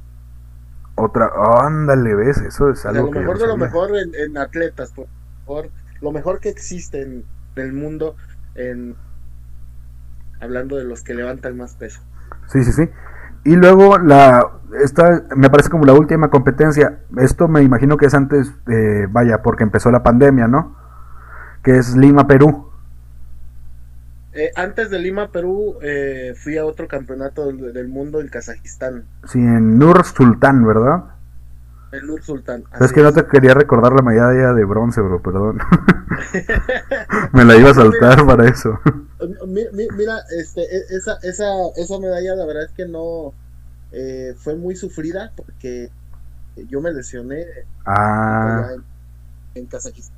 Entonces imagínate, de estar lesionado, tener que competir, la verdad es que fue bronce, yo iba por el oro, a pelear el oro, Sí, sí, sí. eh, este, pero lesionado, la verdad es que competir lesionado, la verdad es que el, el bronce me no Pues es sí. el oro, pero me supo a oro.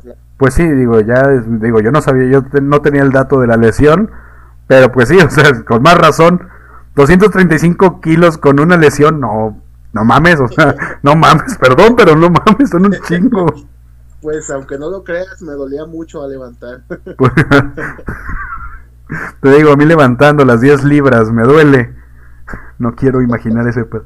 No, y, y- y aquí hay algunas fotos y me imagino que esa, esa, sí, la barra se ve como que se dobla desde... O sea, si la ves de frente ahí en vivo, sí se ve como que, güey, se va a romper. Se, se- es, es- es muy flexible, fíjate, la barra oficial, el Leico. La verdad es que se ve, parece que se va a romper, pero la verdad es que tiene una capacidad eh, estimada de 800 kilos, entonces pues todavía le, le cabría un poco más, ¿no? Pero todavía me faltan 7 años para cargar los 800, ¿no? No, no, no, ya, ya, digo, ya, el cuerpo humano tiene cierta capacidad, ¿no? Sí. No, pero mira. No, ya, ya sé. Pero 200, ah, es que ya es algo inhumano, 235 kilos. Y luego No, Un llegas, cuarto de tonelada, ¿no? ¿sí? A ver, ingenieros. Eso. Prácticamente. Sí, es que mira, mis ingenieros no son buenos haciendo entrevistas. buenos haciendo entrevistas. ¿Qué pasó? ¿Qué pasó? ¿A quién le hablaron? ¿A quién le hablaron? Están durmiendo. Es que, es que ellos no tienen aquí los números, no se lo imaginan. Aquí estoy. ¿Quién pidió un ingeniero? 235 kilos es un cuarto de, eh, de tonelada. No te escuché bien. Otra vez repítelo. 235 kilos son un cuarto de tonelada. Casi. Ok, va, bueno. Yo no le sé. faltarían 15. Ah, ándale, ¿ves? Qué bueno que yo no sé de eso. y, y luego... Mi, mi mejor marca, mi mejor marca en entrenamiento es diferente, es, es distinto, es distinto una competencia a un entrenamiento. sí, Pero mi mejor marca en entrenamiento son 200. Así es que ya lo reduce. 200 que, perdón, se rompió, tant- se cortó tantito. 240 aquí. Son un vergo como quiera. sí, no. y, ah, pero te decía, entonces la última competencia a la que se pudo asistir internacional por porque empezó el COVID, me imagino, es la de Lima, Perú, Juegos para Panamericanos del 2019, Así es. Donde ganas el oro y el récord para Panamericano, porque pues chingue su madre todo, ¿no? Sí, ahí, ahí la verdad es que eh, la, la marca ya bajó 9 kilos. Eh, haz de cuenta, yo competí en Kazajistán, me competí, eh, me lesioné, así competí, y un mes después fuimos a esta competencia. Nada más hay un mes de diferencia entre Kazajistán y entre Lima. No mames. Solamente hay un mes de diferencia. Entonces yo, yo ya iba bien tocado. O sea, de- como dices tú, a lo mejor de la cabeza también, ¿no? Sí, no, y estás mal, ya estabas zafado. Ya iba, bien zafado. No, casi, casi del hombro. La verdad es que eh, traía mucho dolor en el hombro. Eh, me dolía mucho, demasiado al momento de entrenar en los entrenamientos previo a competencia, estando en la Villa Panamericana allá en Lima. La verdad que fueron un suplicio porque eh, me dolían mucho, mucho el, el hombro. Entonces, eh, pero pues a mí me exigían el oro, me estaban exigiendo el oro, no podían, Pues- no querían que perdiéramos ese oro.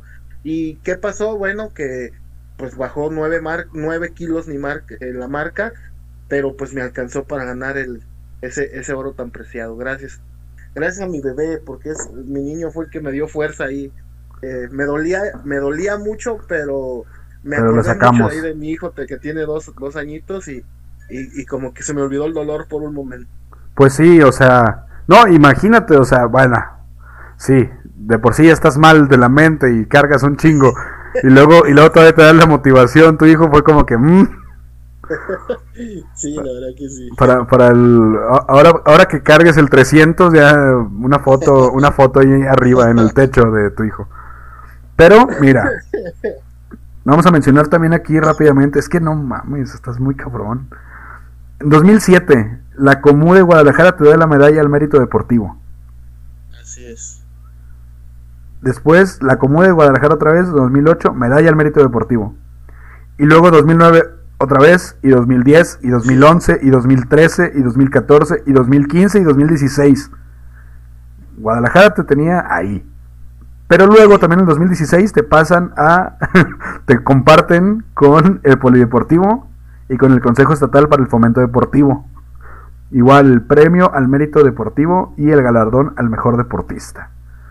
O sea, ahorita aquí con nosotros en este programa, señoras y señores y muchachos y muchachas, está el mejor deportista de México.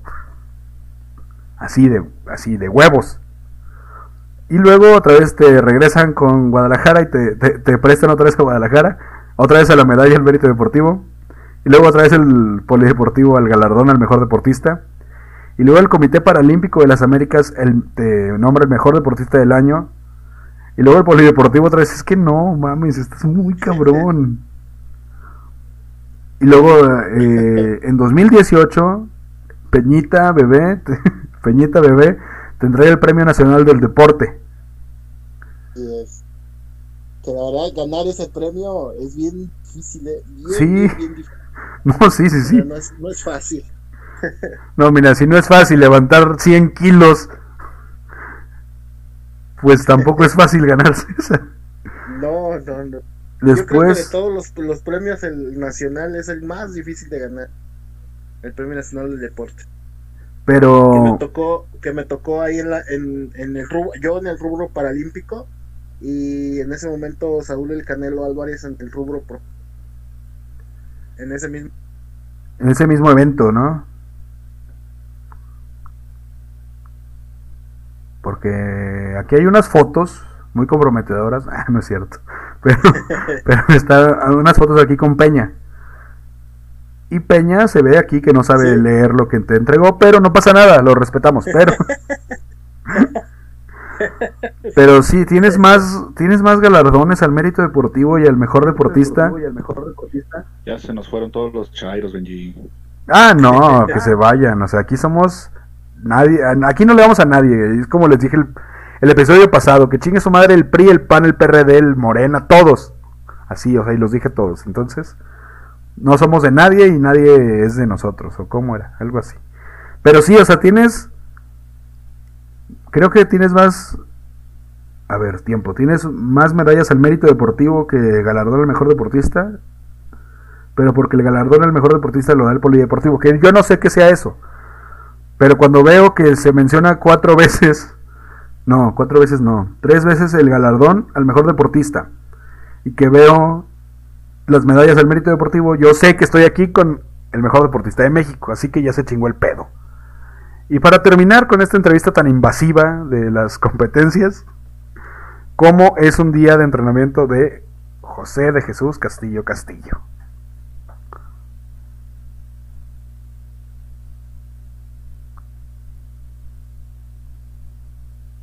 No puede ser que se cortó.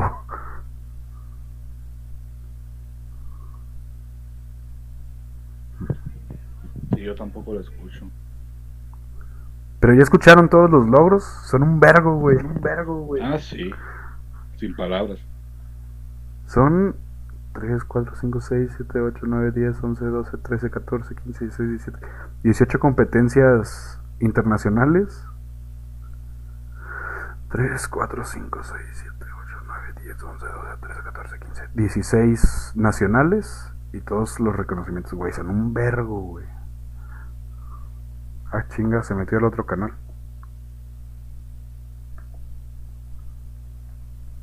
Ya, ya volviste, ya volviste.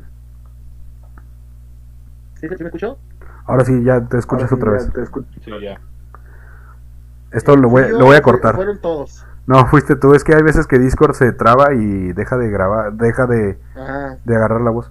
Pero te pregunté, y esto se va a cortar. Entonces, lo último que te pregunté fue, ¿cómo es un día para José de Jesús, un día de entrenamiento para José de Jesús Castillo Castillo? Ahí es donde meto el corte y lo pego con lo que me digas ahorita. Pues mira, eh, ahorita estoy, estoy muy enfocado, sobre todo cuando estoy en una competencia previo. Hace un mes acabamos de llegar de Colombia, eh, después de la pandemia. Fue, fue después que se paró todo este tema por el tema de la pandemia, competencias por el tema de la pandemia. Eh, hace un mes estuvimos en Colombia, regresamos nuevamente a competencias y en este evento pues ya ganamos el boleto directo a los Juegos Paralímpicos de Tokio. Sí, que- 2020, 2021. Que eso es lo que Entonces- lo único que sí puede encontrar en el periódico mexicano porque son unos pendejos. Pero sí es lo, es lo único que, que puede encontrar bien viendo información, vaya, de la actualidad. Que mencionabas eso, venimos con más fuerza y dije, más fuerza, no mames, son 235 kilos. dije, este güey va, va, va a aventar la pesa, o sea, Pues, pues te, te diré que ese es el, el objetivo, ¿eh? No, y, y- y sabemos que lo vas a lograr y pues la caja de Pandora aquí está, aquí está apoyando desde aquí, desde su trinchera, porque no creo que podamos ir a Tokio a apoyarte allá, pero No. No, y aparte no, no van a permitir este público extranjero, eso ya está, ya está. ¿En serio? Entonces, pues. está mejor, No ¿no? va a poder, no va a poder, sí, o sea, dadas, en- en- entendible por el tema que estamos viviendo. Sí, No por es cuestiones de salud. Mucho menos, es por el tema. Y te comentaba que, eh, pues estamos enfocados eh, 100% ahorita Tokio, eh, estamos mañanas es lo primero que, que- que pienso, que hago. Eh, descansar para, para estar en el, en el entrenamiento, eh, terapia después del entrenamiento y descanso, descanso totalmente. Entonces, eh, estoy ahorita eh, enfocado al 100% a lo que es Tokio y, y ahora sí, como dicen, no vamos con Tokio a Tokio, ¿no? Ay, no, ¿cuántos años tiene? 50. Pero, y así para que la raza se dé una idea, ¿cuántas horas entrenas?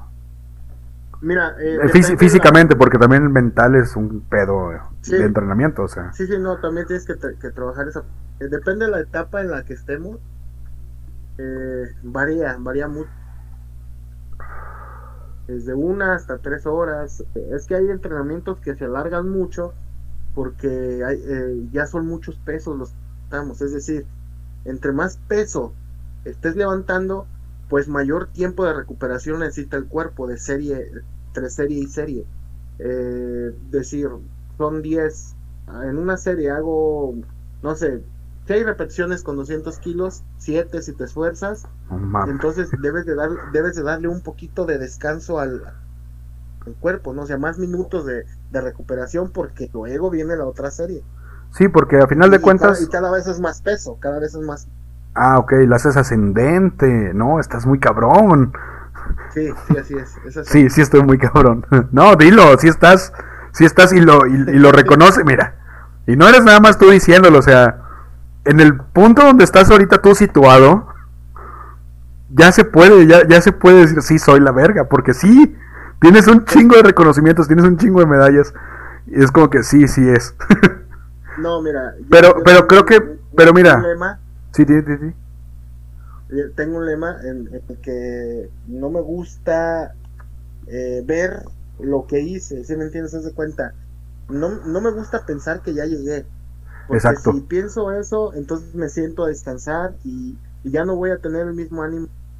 Ya lo logré, entonces si ya lo logré, entonces ¿para qué sigo? Sí, No, no, me no, no. gusta, no me gusta pensar en ello, me gusta pensar en que no he logrado nada y, y seguir teniendo esa misma, pues esa misma hambre de triunfo, no, no de ego, Sí, no, no, de ego, no. sino de, de- de- de- triunfo, porque cuesta mucho, ha costado mucho, y sé lo que cuesta también, eh, Sí. lo que me va a costar.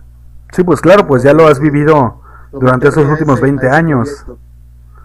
Sí, sí. Y no, y, y para los que nos están escuchando, José es una joya de persona y en ningún momento ha sido grosero como muchos otros deportistas en algún momento que se le sube y así. Eh, este, este carnal es una verga.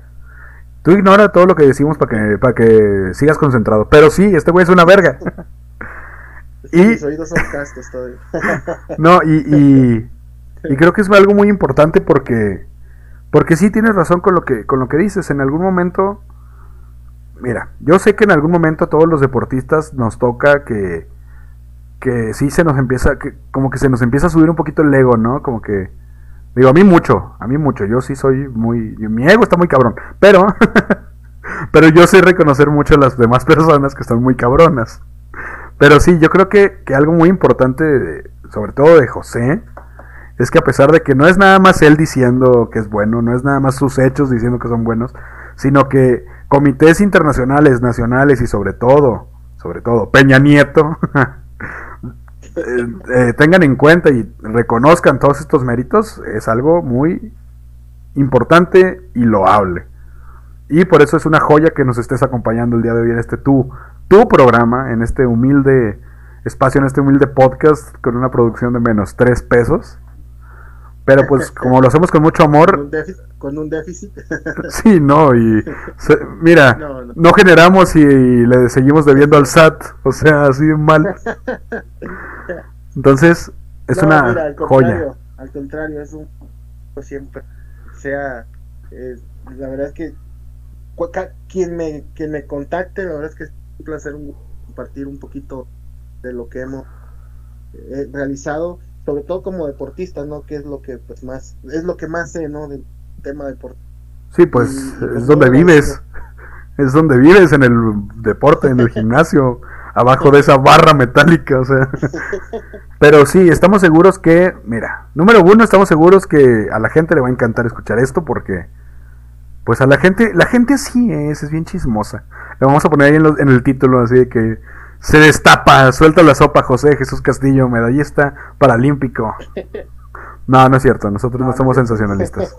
Ventaneando. Sí, pero, o sea, sí vende, pero no lo vamos a hacer.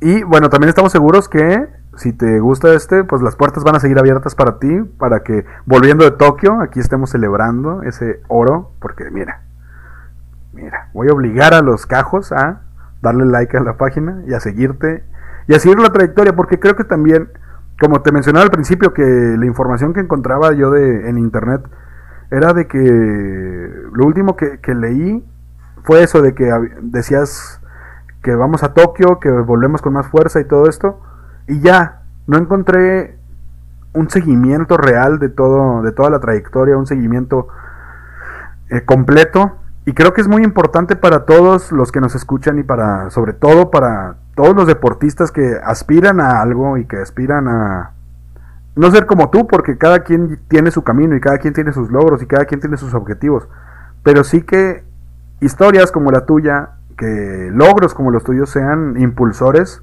del deporte mexicano y de la juventud mexicana. Porque también, o sea, hablamos de que empezaste a los, ¿qué dijimos? A los 19, ¿no? Dieci- 17 años. 17, no mames, si estás loco. Digo, Mira, entonces, Te, te- te- te cuento una, una característica. Hace eh, ratito te lo comenté eh, de mi discapacidad. Que me ayudaba mucho. Yo siempre cargué peso desde niño, prácticamente. Yo usaba muletas. Mis muletas tenían una característica muy distinta. Eran, eh, fueron hechas de varilla de, para la construcción. Pesaban 8 cada muleta. No mames, estaban pesadísimas. Sí, todo el tiempo, desde los 11 años, ah, claro, fui, iba creciendo y mi papá me las iba haciendo un poquito más grandes, Sí, sí, pero sí. así me trasladaba, sí me trasladaba y entonces, imagínate el desarrollo que fui obteniendo en la, la parte superior del cuerpo, ¿no? Entonces, siempre, siempre tuve esa característica. Sí, pero, y, y, y, y te digo, y es muy, muy impactante, digo, el saber cuánto, cuánto cargas, pero también, pues no olvidar cuánto cargabas al principio, o sea, y, es lo que te digo, creo que historias como la tuya y logros como los tuyos sirven mucho para impulsar a estos nuevos deportistas que van a surgir, estas nuevas generaciones que van a llegar, a que aspiren a algo, digo, no como tú, porque tu, tu camino es diferente al de muchos otros y cada quien tiene su camino y su objetivo y todo lo que quieras, pero creo que es importante recalcar que el no rendirse, el seguir trabajando, el esforzarse, el fijarse una meta, el que no se le suban los humos, el no marearse en su ladrillo, es muy importante para, para este para este nuevo futuro que vamos a, a ver, ¿no? Y bueno, pues vamos, estoy seguro que, eh, mira, yo te voy a poner una estatua, no pasa nada. Yo estoy seguro que si no la hace el país, yo voy y la hago. Porque pues no, o sea, vale la pena. Y también como así, así, pues tenemos aquí este invitado que justamente pues es sanguinario porque pidió la Segunda Guerra Mundial. así que vamos a seguir ya que conocimos a José Jesús Castillo. Castillo. Vamos a seguir y vamos a dar eh, fin a esta tragedia narrada por sus hermosos eh, conductores, ¿no? Pero desde ahorita te decimos que muchas gracias, José. Muchas gracias. No, al contrario, gracias. Y los que nos están escuchando, eh, nos salió bien caro traer. nos salió bien caro, o sea, por cada medalla, por cada medalla. ¿Cómo, cómo, Jared? ¿Cómo, cómo, Jared? Tuve que vender mis tenis, güey, los Travis. Los Travis, güey, sí. Es que, es que los que no sepan cómo, cómo se contacta con un medallista paralímpico y olímpico, eh, cobran por medallas, entonces hubo un pedo ahí bien cabrón y tuvimos que pedir préstamos. No, no es cierto, excelente persona y, y todo gratis por apoyar aquí a este, a este, su humilde servidor de hoy en adelante. Y pues este programa ya es suyo, o sea, tuvimos que empeñarlo también. Se lo tuvimos que ce- ceder, tuvimos que ceder ahí el poder, una carta poder. Mm, Yo quería saber de qué se trataba, así. ¿Cómo, cómo, cómo? No digo que Oye, es- es- este programa ya es mío, dijiste, entonces yo, pues, nada más quería saber de qué se trataba para, Para poder saber seguir. dónde darle. No, sí, gracias, es una... gracias. Y es una excelente audiencia. No comentan mucho ni dan likes en YouTube, hijos de la chingada. Pero en Spotify nos quieren mucho. En Spotify sí nos escuchan un chingo. Pero, pues vamos a seguir. Y muy rápido porque ya casi se nos acaba el tiempo. Eh, tenemos aquí dos horas, no más. Pero no importa. Eh, vamos a pasarnos al frente occidental, donde los alemanes acaban con la guerra de broma el 10 de mayo de 1940, invadiendo Luxemburgo en Bélgica. No, perdón, invadiendo Luxemburgo, Bélgica, los Países Bajos y Francia. Les valió madre y inva- invadieron todo. Y aquí es cuando, en, perdón, entrando por el norte de Bélgica, no, hacia el norte de Bélgica, perdón, eh, se toparon eh, eh, con la línea Maginot o Maginot o Maginot, eh, más al sur, donde los franceses creían que nadie iba a poder pasar por aquí, un ejército mecanizado no podía pasar, pero pues Hitler les pasó por encima y le valió verga. Aquí es también cuando se empieza a utilizar más la guerra Blitzkrieg, porque se dieron cuenta de lo importante que fue, de lo funcional que fue y la siguieron utilizando, no les importó nada. Después también nos topamos con que inician la, la operación León Marino en 1940, en el verano de 1940, el Reino Unido. Eh, no, perdón, al revés. Alemania inicia la operación León Marino para invadir el Reino Unido. Pero el Reino Unido, al ser una... ¿Cómo se llama? Pues sí, que son islas. Pues tenían mucho tiempo y mucha ventaja porque pues Alemania su fuerza era terrestre, no, no tanto invasiva marina. O sea, Alemania lo que tenía era buenos, buenos tanques de guerra y buenos submarinos. Que pues esos dos no sirven de nada si no llegan, vaya, los submarinos no los puedes sacar del agua y los tanques no pueden ir en el agua. Entonces ahí la RAF tuvo una excelente, un excelente contraataque. Sí, la RAF, sí, la Royal Air Force tuvo un excelente contraataque y los dejó ahí mermados en el, a, a mitad del Ajá. mar. ¿Ibas a decir algo, Jared? Porque escuché tu eco. tu eco. Sí, o sea, bueno, también fue súper importante el papel de la Royal Navy, que pues desde siglos atrás, este, Inglaterra siempre tuvo el dominio de los mares, desde las épocas, ¿qué te diré?, del Imperio Español, Inglaterra ya tenía todo el dominio del mar. Sí, de hecho, por eso Isabel II ha vivido tanto. Tiene un pacto con el diablo o algo. Creo que- Porque sí, er, eh, Inglaterra nunca ha sufrido nada contra nadie, ¿sabes? eran perfectos. Digo, no es que yo mame a Isabel II, pero sí eran perfectos. Eh, después llegamos a, al Mediterráneo. El control del sur de Europa, el mar Mediterráneo y de África del Norte era importante debido a que el Imperio Británico dependía del tráfico marítimo a través del canal de Suez. Si el canal caía en las manos del eje o si la Marina Real Británica perdía el control del Mediterráneo, entonces el transporte entre el Reino Unido, la India y Australia tendría que efectuarse alrededor del Cabo de Buena Esperanza, que sería un incremento de miles de millas. Entonces fue muy importante que el Mediterráneo siguiera bajo el control de estas de estos países aliados para que no cayera sí, para que no cayera el ejército pues inglés, que era la principal potencia de fuerza en ese momento, porque pues se iban a quedar sin cosillas, ¿no? Sin, sin alimentos, sin ese comercio. Después vamos a pasarnos también muy rápidamente al frente oriental, que la mencionamos aquí eh, la batalla de Grecia, la operación Marita y la invasión de Yugoslavia, retrasaron la invasión alemana seis semanas críticas. Eh, tres grupos de ejércitos alemanes, junto con otras unidades militares del eje, que sumaban unos 3.5 millones de hombres, se lanzaron a la invasión de la Unión Soviética el 22 de junio de 1941. El grupo de ejércitos del norte, eh, no, ejércitos norte, perdón, estaba desplegado en Prusia Oriental y estaba compuesto por los ejércitos de infantería decimoctava y decimosexta y un ejército panzer. El cuarto al mando de los generales Bosch, von, el, sí, tiempo. El, el cuarto mando de los generales Bosch, von Kochler y Hopner, todos bajo las órdenes del mariscal Ritter von Lev, apoyados por la primera flota aérea del general Kohler, totalizando 450 mil combatientes del eje.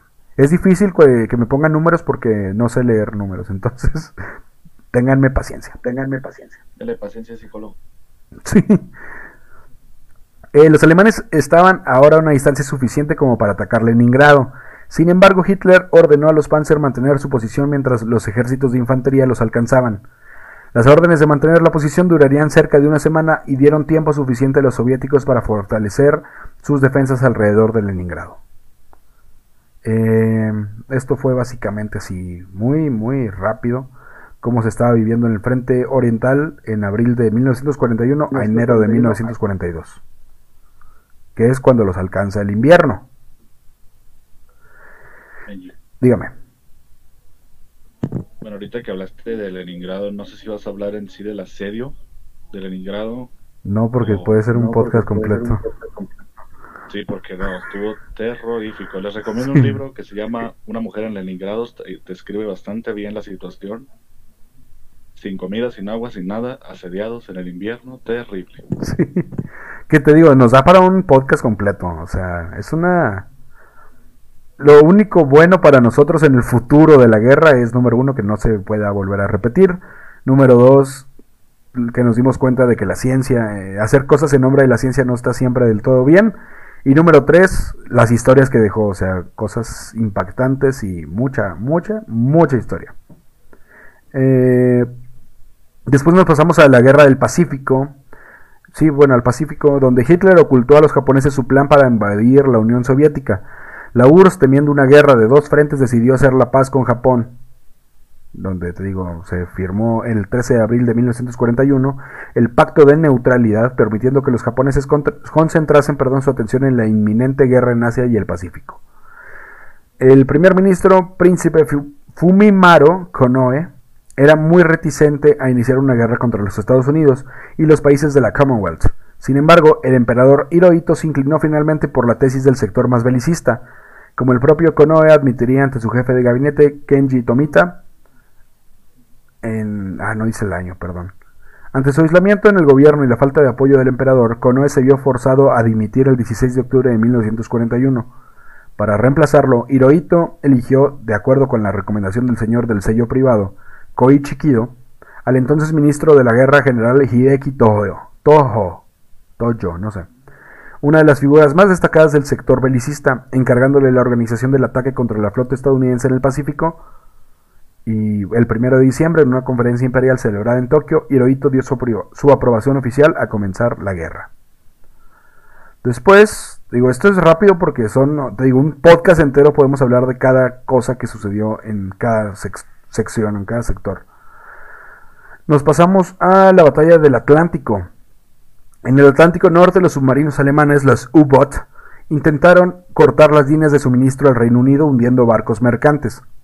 es lo que les mencionábamos hace rato. Si, eh, los, los submarinos eran potentísimos y eran muy fuertes, pero no podían salir del agua, entonces estaban bien ahí. En los primeros cuatro meses de guerra hundieron más de 110 barcos. Además de los barcos de suministro, los sumergibles atacaban ocasionalmente barcos de guerra británicos. Un submarino hundió al portaaviones británico HMS Courageous, mientras que el U-47 del legendario comandante Walter Prien consiguió hundir el acorazado HMS Royal Oaken, su puerto base de Scapa Flow. Además de los submarinos, los corsarios de superficie también suponían una amenaza para la navegación aliada.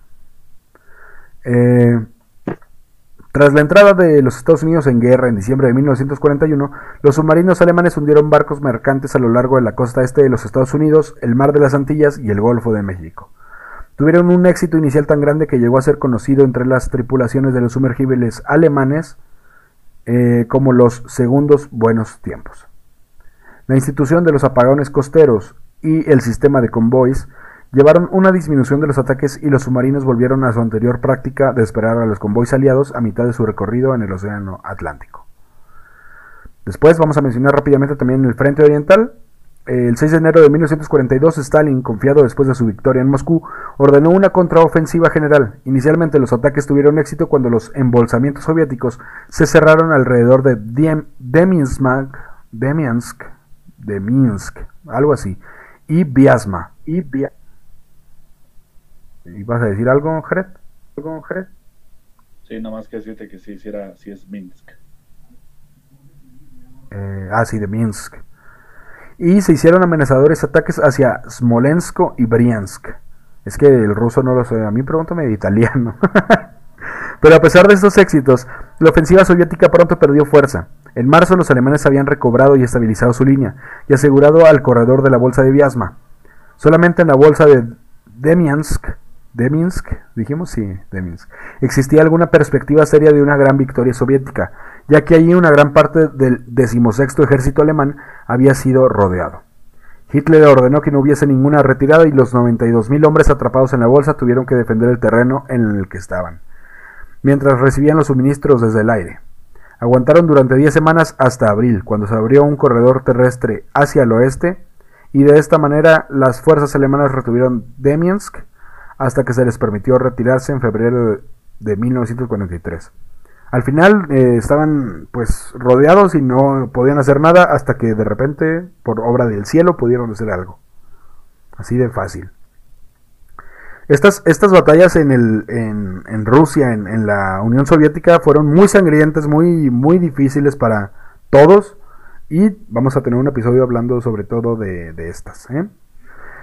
En el frente occidental rápidamente, aparte de Italia, Europa Occidental, vio muy poca lucha desde septiembre de 1940 a junio de 1944. Fuerzas británicas y canadienses lanzaron un pequeño ataque en el pequeño puerto pesquero de la Francia ocupada en Dieppe en el año de 1942, el 19 de agosto, cuyo objetivo era sondear y ganar información para una invasión de Europa que sucedería más tarde en la guerra. La batalla de Dieppe fue un, desastre total, pero proporcionó información crítica acerca de las tácticas anfibias que serían utilizadas más tarde en la Operación Torch y la Operación Overlord. Eh, después de esto nos vamos a pasar rápidamente con nuestro corresponsal de guerra, eh, Fernando. Ferni, ¿cómo estás?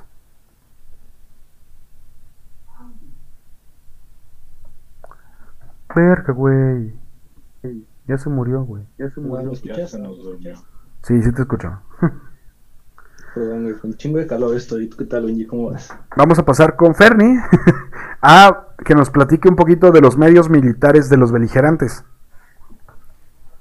Los micrófonos son tuyos, Ferni. Gracias, gracias. Bueno, la Segunda Guerra Mundial fue como que en el ámbito histórico significó un gran cambio en la forma de, de combatir. Como que junto con las armas convencionales eh, surgieron otras nuevas que, porque iba avanzando la tecnología, surgían nuevas tácticas, etcétera. Sí, podemos decir que en la Primera Guerra Mundial eh, las tácticas más utilizadas eran tipo defensivas. ¿Qué quiere decir esto? Eh, ametralladoras, minas, artillería pesada, pero cualquier cosa que fuera útil en la lucha de trincheras, porque era más o menos lo primordial, como se llevó la Primera Guerra Mundial. La Segunda Guerra Mundial adquirió más importancia las, las técnicas de carácter ofensivo y móvil. Pues como, como ya había mencionado, ¿no? De básicamente el carro de combate y el avión. También se seguían usando caballos, pero eso era como que más, más limitado. O sea, Francia creo que sí usaba caballos. Estados Unidos llegó solo con eh, carros motorizados, por así decirlo. Sí, sí. Bueno, respecto a los Bueno, tanques, Ah, ¿iba a decir algo? Sonó el eco, sonó el eco. Sí, yo. Dale. Este, bueno, ahorita que mencionaste los caballos, mucha gente siempre que habla de Alemania piensa que estaba súper, súper, súper mecanizada, pero de hecho no, o sea, utilizaba en temas logísticos, no tanto de combate, utilizaba muchísimos caballos para transportar todo tipo de cosas, desde suministros hasta piezas de artillería, utilizaba muchos caballos. Bien, dato curioso que no sabía la raza que nos escucha. Eh, pero para eso estamos aquí, para informar a la raza. Sí, porque pues mira, nuestro público es gente huevona que no quiere leer. no es Yo soy cierto. parte del ¿no? público. Sí, yo también, o sea, yo también me escucho. Ok, también ahí podemos mencionar la, la aviación. La aviación jugó un papel esencial durante la contienda. eh, pues ya lo mencionabas tú, por todas estas misiones de bombardeo o de apoyo a, a los carros de combate. Hay un dato interesante, bueno, cuanto menos así medio, medio curioso, es que esto lo leí en un libro que, que- de la historia de los libros más bien, y es que cuando sucedían ciertos bombardeos en Inglaterra, en, en distintas ciudades de Inglaterra, eh, las librerías, la mayoría de las librerías colocaban en el techo libros de el libro de Hitler, el de Mi lucha, Ok. para que pues fuera lo primero que recibiera la- las bombas y caía una por ahí. Imagínate qué cagado, ¿no? Así de que. ¡Nine! ¡My times! Hombre, No, bueno, imagínate que la bomba se una- regrese. una- No, güey, imagínate ser un alemán y que te pidan el informe y decir, no, pues yo bombardeé un lugar que tenía así libros de, de Minecraft en, en el techo. Y el vato ya en, el, en un campo de concentración. ¿Tú por qué estás aquí? Porque creo en un dios que no le cae bien a los alemanes al parecer. Ah, bueno. ¿Y tú? Nah, bombardeé unos libros, güey, perdón. Oh, ese vato es muy gángster. Sí, güey, o sea. Que también hablaremos más eh, en otro momento, en otro podcast, de los campos de concentración, una mierda, pero pues es interesante. Pero da, da mucho de qué hablar, la verdad. Sí, güey, o sea. Pero continúa, no te interrumpo más. Gracias, gracias. Eh, en el caso de la guerra en el mar, pues los alemanes, como en la Primera Gran Guerra, hicieron uso intensivo de los submarinos. Pero el éxito de sus U-Boat, así está escrito, yo no sé leer tampoco, yo soy ingeniero químico. Bueno, estos barcos, estos botes submarinos quedaron amino- aminorado por el empleo de las minas submarinas. Ya te decía que no sé ver. Eh, Son- cargadas de profundidad y el agrupamiento de los buques aliados en convoyes fuertemente protegidos. Que las, que las minas de profundidad, para los que no sepan, son los globos que salen en Nemo. a huevo, esos que parecen como con pititos. Sí. Ahí flotan. Bueno, yo creo. ¿Tú qué me dirías, Benji? Yo creo que aquí jugó un papel importante el, el código Enigma, ¿no? Esa máquina que descifraba los mensajes eh, en código de los alemanes que mandaban a sus buques submarinos. Sí, que dicen, dicen, los que saben, que la guerra se hubiera alargado hasta cinco años más si nunca, si no hubieran descifrado esas cosas. Dicen, los que saben, te digo, los que saben. Uno no sabe. Sí, yo, yo no sé, yo por eso yo no digo. Yo por eso pregunto. Sí, yo por eso pregunto. Claro que sí, Benji. Sí, no, el, di- dicen que gracias a que descifraron esa madre es que la guerra se atrasó. Se atrasó, bueno, sí, se, no duró los otros cinco años que posiblemente pudo haber durado. Porque dicen que cuando entra a Estados Unidos, como venía muy limpio, vaya, venía de que no había sufrido bajas ni nada todavía. Venía enterito. Sí, venía entero, entonces podía alargar la guerra un rato más. Y como Hitler estaba expan- expandiéndose todavía más, pudo que po- podía seguir avanzando y creando una Europa continental más grande. Entonces, dicen que fue un gran acierto y que fue lo que hizo que la guerra terminara, entre comillas, rápido, ¿no? A comparación de lo que pudo haber durado. Sí, la, la cortó un poco, digamos. Bueno, siguiendo con esto, en una fase avanzada de la contienda aparecieron nuevas armas. Eh, este fue el caso de las bombas volantes V y V2 lanzadas a los alemanes de- sobre Londres, lanzadas por los alemanes sobre Londres, perdón, desde el sur del, desde el sur del Canal de la Mancha. La capitulación de Japón se produjo tras serle arrojado los ingenuos más destructivos de cuantos fueron empleados durante la contienda. Sí que... Las que- bombas nucleares que arrasaron las ciudades de Hiroshima y Nagasaki. Aquí yo he visto como que por las redes, ¿no? Ahí por, y por conversaciones de peda, que hay personas que dicen que, que fueron igual algo, algo excesivo, ¿no? Porque fue como que atacamos Pearl Harbor, una base así un poco X. eh, decente, y luego pues responden con estas bombas de aniquilación que, que matan millones de civiles y la madre. Sí. Que te digo también, los que saben, también leyendo madres así, dicen que. Mira, número uno, el, el último en rendirse, el último en terminar la guerra fue Japón. cuando muere, bueno, no muere, cuando asedian eh, Berlín, cuando llegan todos a Berlín, que se acaba la guerra y, y, el nazismo termina, por así llamarlo, Japón seguía dándose chingazos con Estados Unidos por acá, por el, ¿qué dijimos que era? ¿El Pacífico? Sí, el Pacífico. El Pacífico. Se, seguían, seguían dando vergazos en el Pacífico los, los japoneses. Dicen, dicen, eso, eso es excusa a lo mejor de historiadores estadounidenses, que fue un, eh, un estate quieto, un ya se acabó este pedo, ya ríndete, porque si no pasa esto. Porque curiosamente pudieron haber lanzado las bombas nucleares a lo mejor a Tokio o a alguna capital, algún lugar importante, pero nada más las lanzaron en Hiroshima y Nagasaki, que eran pueblos, pues trabajadores, eran, me parece que Hiroshima era la que hacía las armas y Nagasaki era donde se conseguían la comida, o vaya, que estaba la agricultura y todo eso. No recuerdo bien yo cuál de las dos es cuál, pero algo así mencionan. Entonces, creo que tiene mucho que ver ahí eso, que, que no, que no se detenían todavía.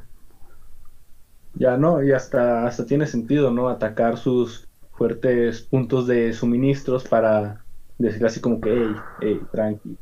Y que, y que aparte es el verdadero inicio de la, de la Guerra Fría. El demostrar quién tiene más poder militar, quién es el que no podría perder. Que, que te digo, es cuando empieza este pedo porque se supone que Estados Unidos fue la primera en tener bombas nucleares, pero se habla que en los expedientes nazis estas investigaciones de bombas nucleares también estaban ya muy avanzadas. Digo, no sé. No sé qué tanto qué tanto sea de, de, realidad, porque mucho, mucho papeleo, mucho, sí, mucho documento nazi se perdió porque estaban preparados, estaba todo preparado a que si perdían la guerra o si los atacaban directamente o así, se quemara todo. O sea, eliminar la evidencia, ¿no? No dejarles nada de dónde de dónde agarrarse. Sí. Sí. Dígame, dígame ahorita que están hablando del tema de matar civiles y de que, bueno, si quieren hablar de matar civiles, este, chequen la invasión japonesa a China en 1937-38 por ahí. Sí. Este, y lo del tema del escuadrón, ¿qué? Escuadrón 7, escuadrón 700, no sé qué. Ah, sí. Por laboratorio. O sea, también, tampoco estaban limpiecitos, ¿eh? ¿El qué, el qué, perdón? No, sí, es, es justo algo que, también iba a mencionar, es el escuadrón 731, es un escuadrón japonés. Estos güeyes, pues, sí, como que estaban bien locos, hacían muchos experimentos humanos, eh, leí por ahí que diseccionaban personas vivas como para ver qué, sin anestesia, para ver qué, qué ocurría, a otros inyectaban sangre de animales como ya lo mencionaron, Benji, esto da para... Otro podcast, sí, apenas te iba a decir, pero ya cállate de eso porque nos estás quemando un podcast entero. Pero sí, justamente también hay que mencionar rápidamente que la Segunda Guerra Mundial fue el evento mundial donde más violaciones a inocentes hubo. bueno, inocentes, todos son inocentes cuando son civiles cuando en estos casos. Aparte, sí, cuando es una violación, nadie merece eso. Y que también es donde hubo más violaciones, donde hubo más violencia contra civiles, donde hubo más trata de personas, hablando de estos, de los campos de, de concentración, pues eso sigue siendo trata, o sea. Entonces, es algo mundial que, que es horrible y todos estos experimentos que se realizaron por parte de los nazis, de los japoneses, de incluso de los americanos y de los eh, ingleses, eh, que decían que era todo en nombre de la ciencia, pues nos damos cuenta que no justifica el sufrimiento humano que sea en nombre de la ciencia. Pero eso es tema para otro podcast. y, también así rápida mención, dicen los que saben otra vez, yo, yo lo cito a ellos, yo esto es mera opinión.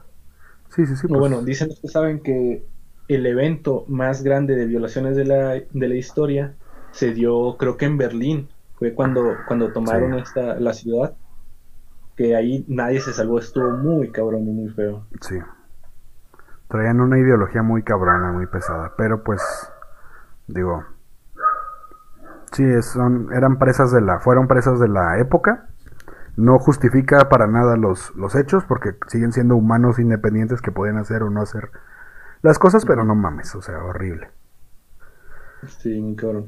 Y para sacarnos un poco de eso, volviendo un poco al tema de las armas, eh, mencionamos algo, se mencionó algo de, de Suecia, de, de Suiza, perdón. Esta, Ah, perdón, sí. este lugar que se mantuvo neutral y lo cual le permitió como que vender armas hacia ambos bandos, ¿no? Eso fue algo que, que se dio mucho. Aquí te pregunto, Benji, ¿qué, ¿qué te parece eso, mantenerse neutral en un punto tan estratégico en medio de una guerra de, de tal calibre? Y también les voy a preguntar a los otros dos compañeros que nos acompañan. Mira, yo creo que hubiera hecho lo mismo. O sea, es algo que iba a pasar sí o sí. Es algo que iba a pasar. Mejor le saco provecho, ¿no? Sin verme afectado. Creo yo, digo, es la postura a lo mejor que yo usaría. Muy bien. Sí, Dale, dale, dale, dale. Bueno, el tema de la neutralidad de Suiza era más que nada por el tema de los bancos suizos.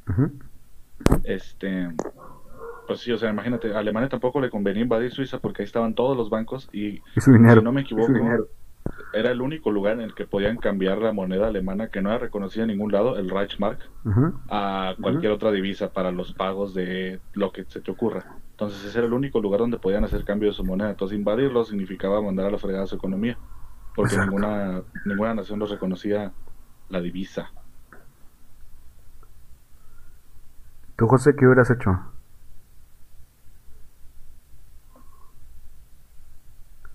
¿O cuál es la opinión de, de esta neutralidad? Ya, de- se hubiera- de ya, ya- ya dormimos a José, no puede ser. ¿Escucho? ¿Me escuchan? Ándale.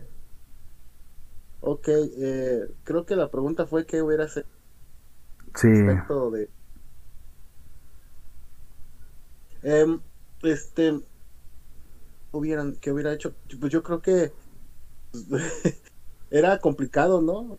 Que irse del lado de Estados Unidos, bueno, del lado de la de los aliados, sabiendo que a lo mejor iba a estar complicada la cosa o irse del otro lado que mejor hubiera ganado. La verdad es que cualquiera de las dos iba a ser complicado y era como un como un juego de azar, ¿no? Se- según según entiendo yo, porque si bien es cierto que Hitler estaba eh, bueno, Alemania estaba cada vez más debilitado o debilitándose cada vez más, que abrió varios varias eh, varios pleitos en diferentes en diferentes lugares, entonces eh, yo creo que era yo creo que hizo lo, lo que tenía que hacer según entiendo México.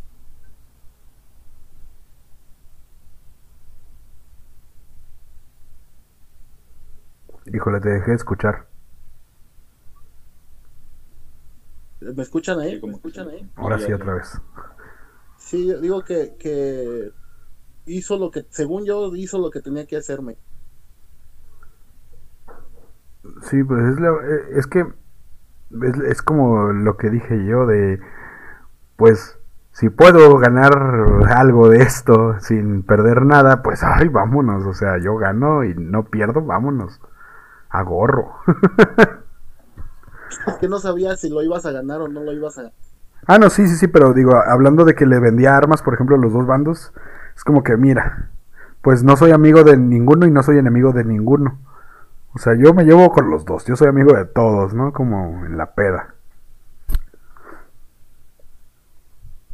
Y, creo que también esto ayudó mucho que se posicionara como un país con mucho dinero y un gran nivel socioeconómico. Digo, aparte de que ya estaban ahí, pues los bancos y que toda la entrada monetaria y el movimiento monetario, pues lo ayuda demasiado. Creo que también eso de, de no crearse ningún enemigo en toda la guerra, creo que fue una excelente jugada de los mandatarios, ¿no? Y, yo tengo una pregunta, ¿qué hubiera pasado? Hubiera ganado. Los aliados no hubieran ganado. O que al final de cuentas, y Mex- al negarse México a ayudarlos, ¿cuál, cuál hubiera ustedes, eso lo dejo como, ustedes qué, qué creen que hubiera pasado? Ay, mira, México, obviamente. yo creo que nos hubieran bloqueado los estadounidenses, así como, como cuando en la Guerra Fría bloquearon a Cuba por la crisis de los misiles. Creo que algo similar nos hubiera pasado. Y todos los tratados y todo el comercio que tiene México con Estados Unidos no hubiera existido como existió. Digo, ya teníamos muchos años de relación y todo, pero no. Yo creo que en ese punto nos hubieran mandado la gorra. Que también, que México ya se había situado como no beligerante, pero que al final sí mandó un apoyo y seguimos brindándoles toda la agricultura de, y todas las armas fueron, bueno, no todas las armas, pero muchas armas y mucha agricultura fue de México hacia Estados Unidos. Digo, yo creo que nos hubieran pero- boicoteado. Pero si, ahora, si, si Alemania hubiera ganado la guerra, o sea, México eh, le da la, le- le- se- eh, entra con los aliados, o sea, es un aliado más. Y si, y si eh, al final de cuentas los aliados pierden la guerra, mi pregunta era, ¿qué hubiera hecho Alemania con México? Si los aliados, si- Ah. si, los nazis hubieran ganado la guerra. Ah, yo te entendí al revés. Yo creo que, mira, desde mi perspectiva, yo creo que Alemania hubiera hecho un excelente trabajo con México porque sabían explotar recursos, sabían explotar muy bien los recursos y México es el país más rico en recursos de todo el planeta, o sea, tiene poquito de muchas cosas, hablando, vaya mencionándolo así, pero tiene salida a los dos mares, tiene una biodiversidad increíble y enorme, tiene un buen territorio, tiene buenos minerales, tiene... Yo creo que hubiera explotado todo el territorio muy bien. Además de que es un punto estratégico en América, estamos a la mitad, entonces creo que Alemania hubiera, hubiera explotado todos los recursos mexicanos, pienso yo. Yo concuerdo con Benji. Yo creo que me atrevo a decir que México, si- Alemania hubiera ganado la guerra, México hubiera sido el primer país en ser invadido de, de América por, por todo lo que que representa, ¿no? En recursos, en posición estratégica. México hubiera sido el que se la lleve peor, diría yo. Bueno, pero a ver, ¿eso por qué no lo hace Estados Unidos? Uh, hay, hay otra cosa, si México hubiera como que, yo digo, yo, esto es puro paja mental, si México hubiera aceptado como esta alianza con Alemania, yo pensaría que no solo ocurriría el bloqueo, ¿no? Yo creo que hasta una invasión armada de, por parte de Estados Unidos Sí, hubiera, hubiera caído, porque pues al, al estar pues pegados, hubiera sido como que algo muy accesible para ellos al ser esta potencia en crecimiento el que estaba haciendo. Y pues igual para principalmente para aprovechamiento de recursos, creo yo. Entonces sí, se, se hubiera venido la invasión en, dura. en los dos campos.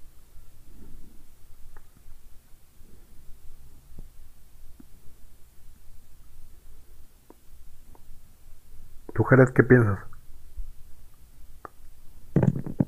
Pues un poquito de antecedentes fue que, bueno, cuando fue lo de Lázaro Cárdenas, de la expropiación, pues Estados Unidos nos boicoteó en cierta forma, pues todas las empresas petroleras. Sí, Y sí llegaron a haber algún momento en que México le vendía petróleo a las potencias del eje. de hecho. De hecho. Y, pero en, en sí Lázaro Cárdenas siempre tuvo ideas súper, súper antifascistas, o sea, nunca pudo haber, él haber aceptar una, una alianza como tal con Alemania, únicamente era por tema de recursos, incluso Alemania para que se mantuviera ese tipo de negociación, este, cortó lazos con los grupos fascistas que había dentro de México. Porque pues Lázaro Cárdenas hasta cierto punto tenía ideas más este, socialistas que, que nazis. Y que, y que justamente creo que sí hay, hay un antecedente de una carta o algo así que envía, que envía Hitler a México pidiendo apoyo estratégico, vaya, pidiéndole, sí, apoyo para estratégicamente atacar a Estados Unidos. Digo, ah, creo que hay ahí algún antecedente de eso, me parece haber leído, dicen los que saben, Sí, le, le mandó un WhatsApp de hecho. y pues no, México no, lo dejó en visto. Pero según yo, ese había sido en la Primera Guerra Mundial, ¿no? El Zimmerman. ¿En la primera? Mm, te digo, no me acuerdo. Te digo, no me acuerdo. Pero creo que también Estados Unidos hubiera hecho todo lo posible para que no. Porque mira, no es que yo mame a México. Pero creo que, por ejemplo, está en una posición muy peligrosa México a comparación de, digo, eh, respecto a Estados Unidos, porque, digo, a Japón le pudieron lanzar una bomba atómica hasta allá, pero está lejos, no le hubiera afectado nada. Pero si manda una bomba atómica aquí cerca, aquí en México, por ejemplo, en algún momento les iba a afectar a ellos ya que su agricultura eh, depende directamente de México, igual que su economía, su economía depende directamente con México. Entonces sería como escupir para arriba. Sería como escupir para arriba. Sí, lo más seguro es que hubieran puesto un presidente títere como suelen hacer antes de eso. América Latina. Espera, ¿qué no hicieron eso? No, y, no, y... Ahí también quería mencionar que también hubo un antecedente de que hundieron un barco petrolero, eh, un barco petrolero, ¿no? Mexicano. Sí, en el Golfo. Sí, en el Golfo. Dos, de hecho, dos. Ok, ok. Potrero del Llano y Faja de Oro. Que fue, se supone, donde ahí es cuando ya dice el presidente, ¿sabes qué? ¿Sabes qué? Vamos a mandar a este escuadroncito a darles en su madre. Pero pues no, el escuadrón no hizo nada. Pero pues, no es que yo quiera cortarles, pero eh, te paso la batuta ahora a ti, Jared, a que nos platiques un poquito de las repercusiones fuera de los países beligerantes, como sería la participación de América Latina. Bueno, como ya mencionaron el tema de Colombia eh, que mandaron, no estoy súper, súper informado. Pero más que nada, por ejemplo, México con el escuadrón, no es que no hiciera nada, pero por ejemplo sí tiro paro en tema de la liberación de Filipinas. Y hablando de otro no beligerante en Europa, por ejemplo España, que en el momento estaba en su guerra civil, si bien no participó, sirvió de conejillo de indias para la Luftwaffe o sea, la Fuerza Aérea Alemana, para probar sus aviones, por ejemplo, el Messerschmitt, el Junkers o el bombardero en picada Stuka. Ahí sirvió como campo de pruebas para tirarle paro a las fuerzas este, de Franco. De hecho, España sí llegó a enviar soldados a Alemania, la tan llamada División Azul, que estuvo luchando en el frente oriental junto con algunos húngaros y rumanos, si no me equivoco. Sí. Pero, pero, así como, como te mencionaba ahorita, eh, hubo muchos países involucrados, o sea, tenemos en cuenta, hay que tener en cuenta que participaron, mira, déjate digo así, de América Latina, que cuentan, bueno, no de América Latina nada más, va, América, está Estados Unidos, está Filipinas, está Canadá, está México, está Brasil. Y, ah, mira, aquí no me aparecen los demás, no me aparece Colombia, no me aparece Argentina y todos ellos. Pero pues todos ellos estuvieron involucrados. Lo que yo quería que nos platicaras un poquito es lo de... Sí, de, cómo de cómo brindamos más apoyo en, los americanos, vaya, América Latina, cómo brinda más apoyo, muchacho. Apoyo. Ah, pues México fue cuando fue lo anterior al milagro mexicano, si te acuerdas. No. no. Bueno, este México, pues más, su ayuda fue más que nada en tema de logística y recursos, tanto armas como provisiones, de este, materia prima y todo eso pues fue un completo boom económico para nuestro país en la década de los 40 y ahí empezó lo que llamamos el milagro mexicano. Gracias eso Campo, ahorita me acuerdo. Del 40 al 70 fue una explosión económica para nuestro país gracias a esos antecedentes y a todo el pues el monopolio que formamos nosotros de tanto vender materias a Estados Unidos y en general todos los beligerantes. Que México, mira, es que no, creo que lo único que no me gusta de la participación de México en la guerra eh, fue que hayan mandado al Escuadrón 201. No me encanta esa idea de que fueron a... Es que mira, todos, todo el escuadrón falleció, bueno, murió en batalla.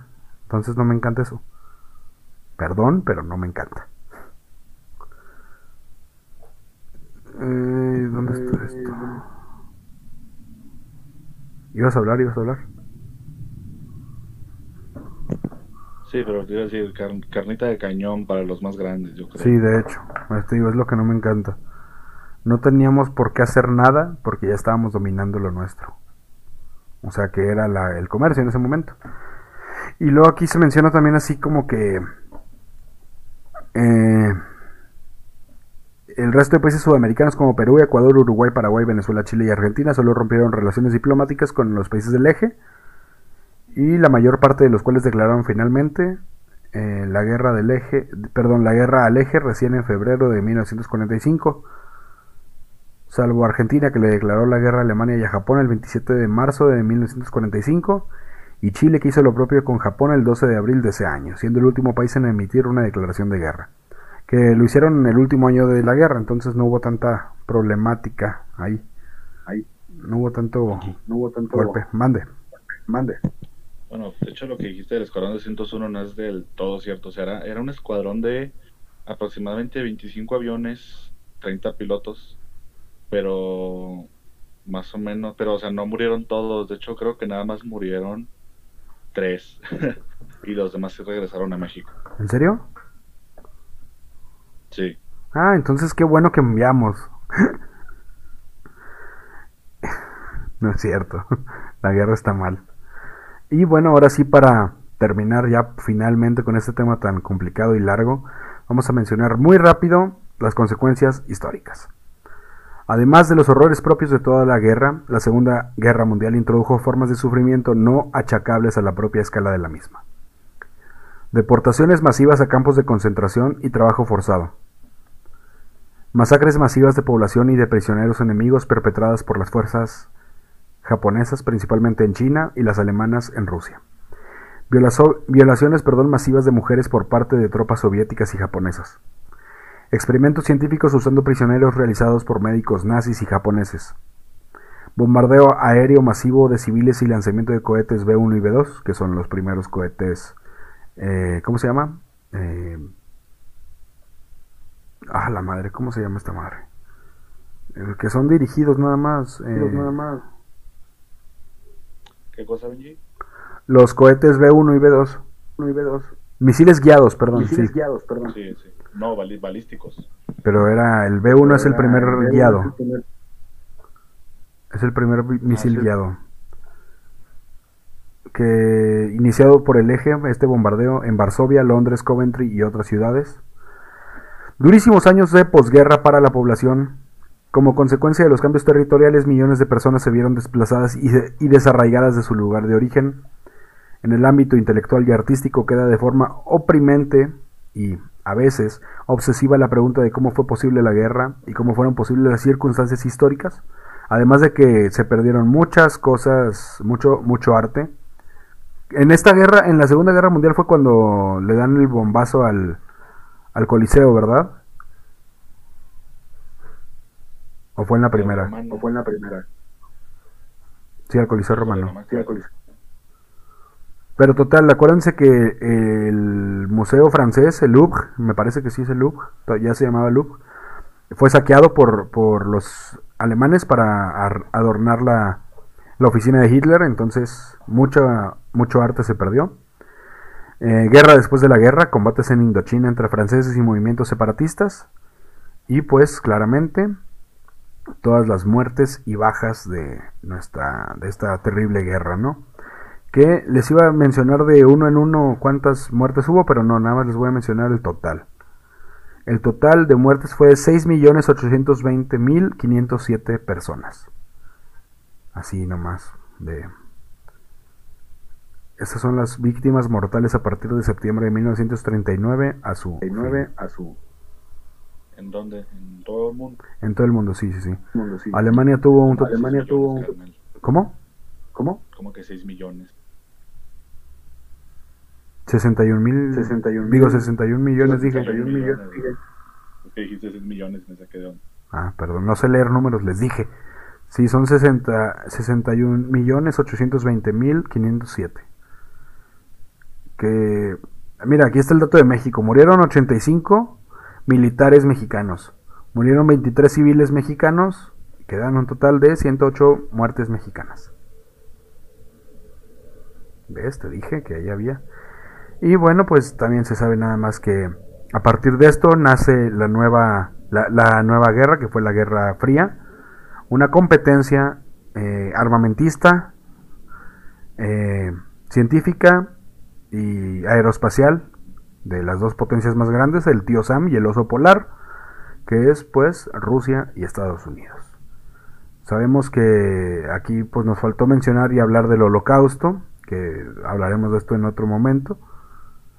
Y pues nada, eh, se firma la paz, se dejan unas excesivas y muy altas eh, consecuencias. ¿Cómo se llama? Si tenía que pagar mucho Alemania a los países pues atacados al pueblo judío, eh, lo siguen manteniendo hasta el día de hoy, se sigue dando una, una, sí, no sé cómo se llama, un pago donde intentan resarcir todos estos, Una pensión alimenticia. ándale, una pensión, se les paga una pensión a todo el pueblo judío por parte de los alemanes, es parte de una, de, de sus, de sus contribuciones al, al Estado, al país, y bueno, pues esto fue, es y será la Segunda Guerra Mundial.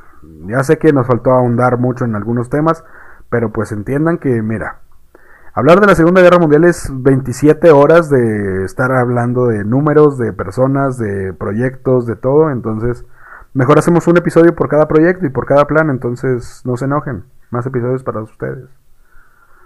Pero pues sí, esto fue. ¿Qué tal? ¿Les gustó? Esa sí es pregunta para ustedes, no para el público. No para el público. no, claro que sí, estuvo bastante interesante. Me alegra haber podido participar más. Ah, no, esta es tu casa. ¿A ti, Ferni, qué tal? Muy bien, viejo, muy, muy chido, la verdad. Ahí para. ¿Para qué, perdón? Mm, se le cortó. ¿A ti, José, qué tal? A ti, José, ¿qué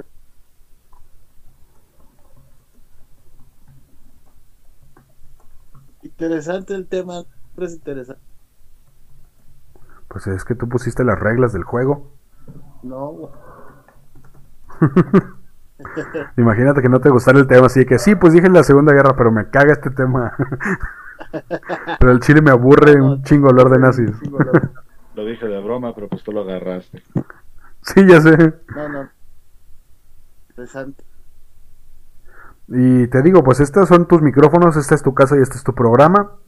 Y nosotros, mira, eh, fue un placer que nos acompañaras, que aceptaras acompañarnos. Y un honor completo poderte haber entrevistado. Digo, en cuanto, así como pude, porque no sé entrevistar bien. Y un honor que nos estuvieras acompañando aquí platicando de este tema tan importante para la historia. Igual que tus logros.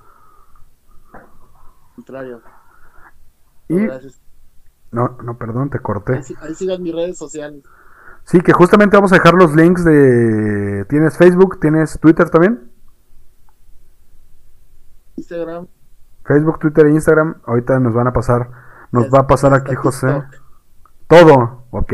Aquí nos va a pasar José al rato sus redes sociales, sus links. Los vamos a dejar en la descripción para que vayan a seguirlo. Y que pues vamos a estar ahí todos al pendiente de... Pues lo que se viene, ¿no? Que vamos con Tokio a Tokio, ¿no? Dijiste. Tokio. Así es.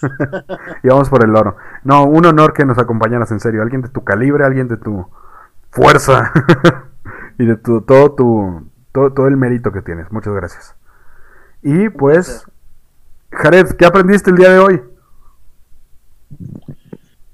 Mira, Benji, yo aprendí que el último soldado japonés se rindió en 1965.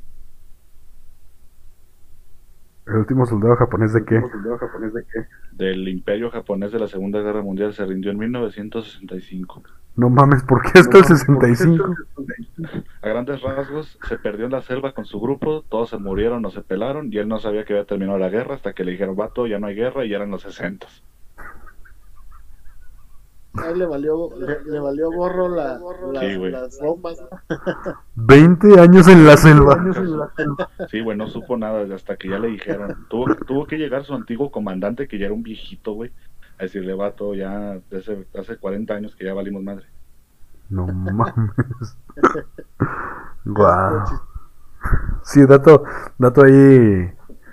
Pues gracioso, mira. ah, También hay que reírnos de lo que pasó, porque pues ya por algo ya pasó.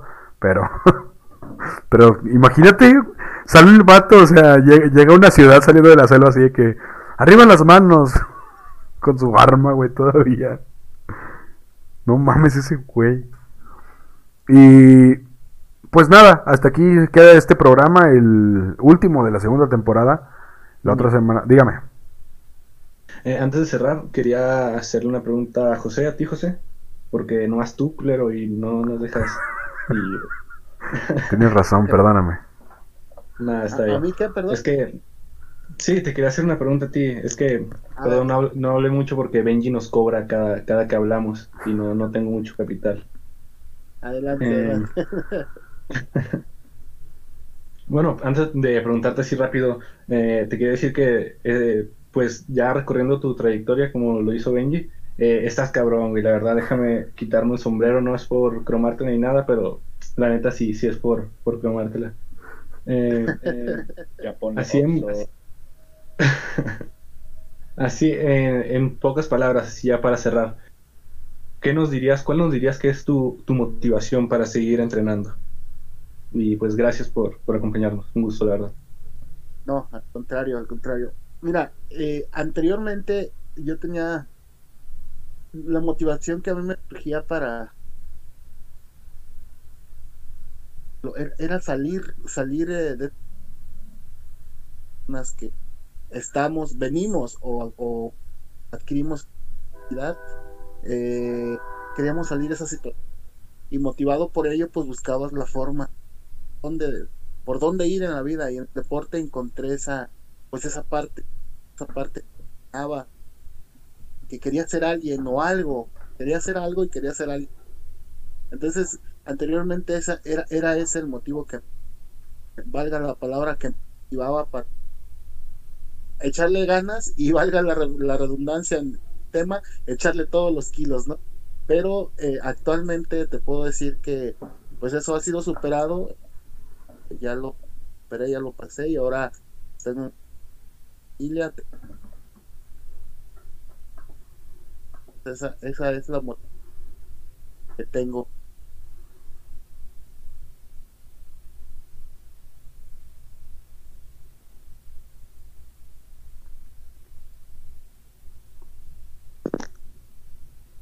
Cierra tu sección de la entrevista, Ferni.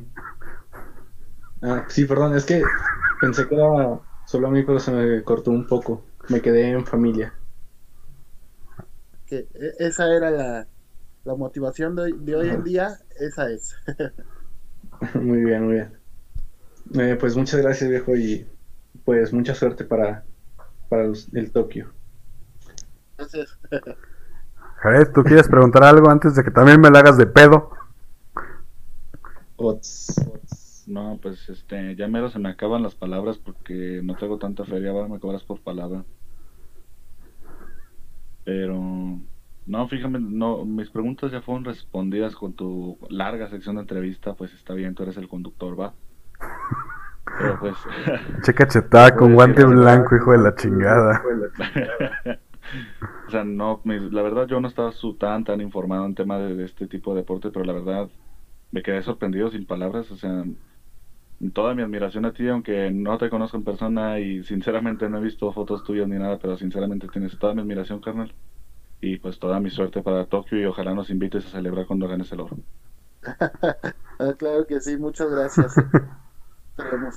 Pero ves cómo son, o sea, no soy el jefe, ellos mandan, yo no. No, pero en serio, muchas gracias, José. Ya te la mamamos los tres, entonces, pues nada. muchas gracias por acompañarnos. A todos ustedes también que nos escucharon, vayan a seguirnos. Pues como no, aquí no voy a decir nuestras redes porque ya voy a meter dos cortes y en los dos cortes digo yo nuestras redes, pero pues vayan a seguir a José de Jesús en, eh, dijimos en Facebook, Twitter, Instagram y TikTok. Vamos a dejar los links en la descripción y pues nada, toda la suerte, todo el éxito y nada, recuerden que el hombre que no conoce su historia está condenado a repetirla. ¡Vámonos! No olviden seguirnos en nuestras redes sociales. Facebook, La Caja de Pandora 68. Instagram, La Caja de Pandora punto podcast. Twitter, arroba Caja de Pandora 01. Spotify, La Caja de Pandora. Y en YouTube como La Caja de Pandora Podcast.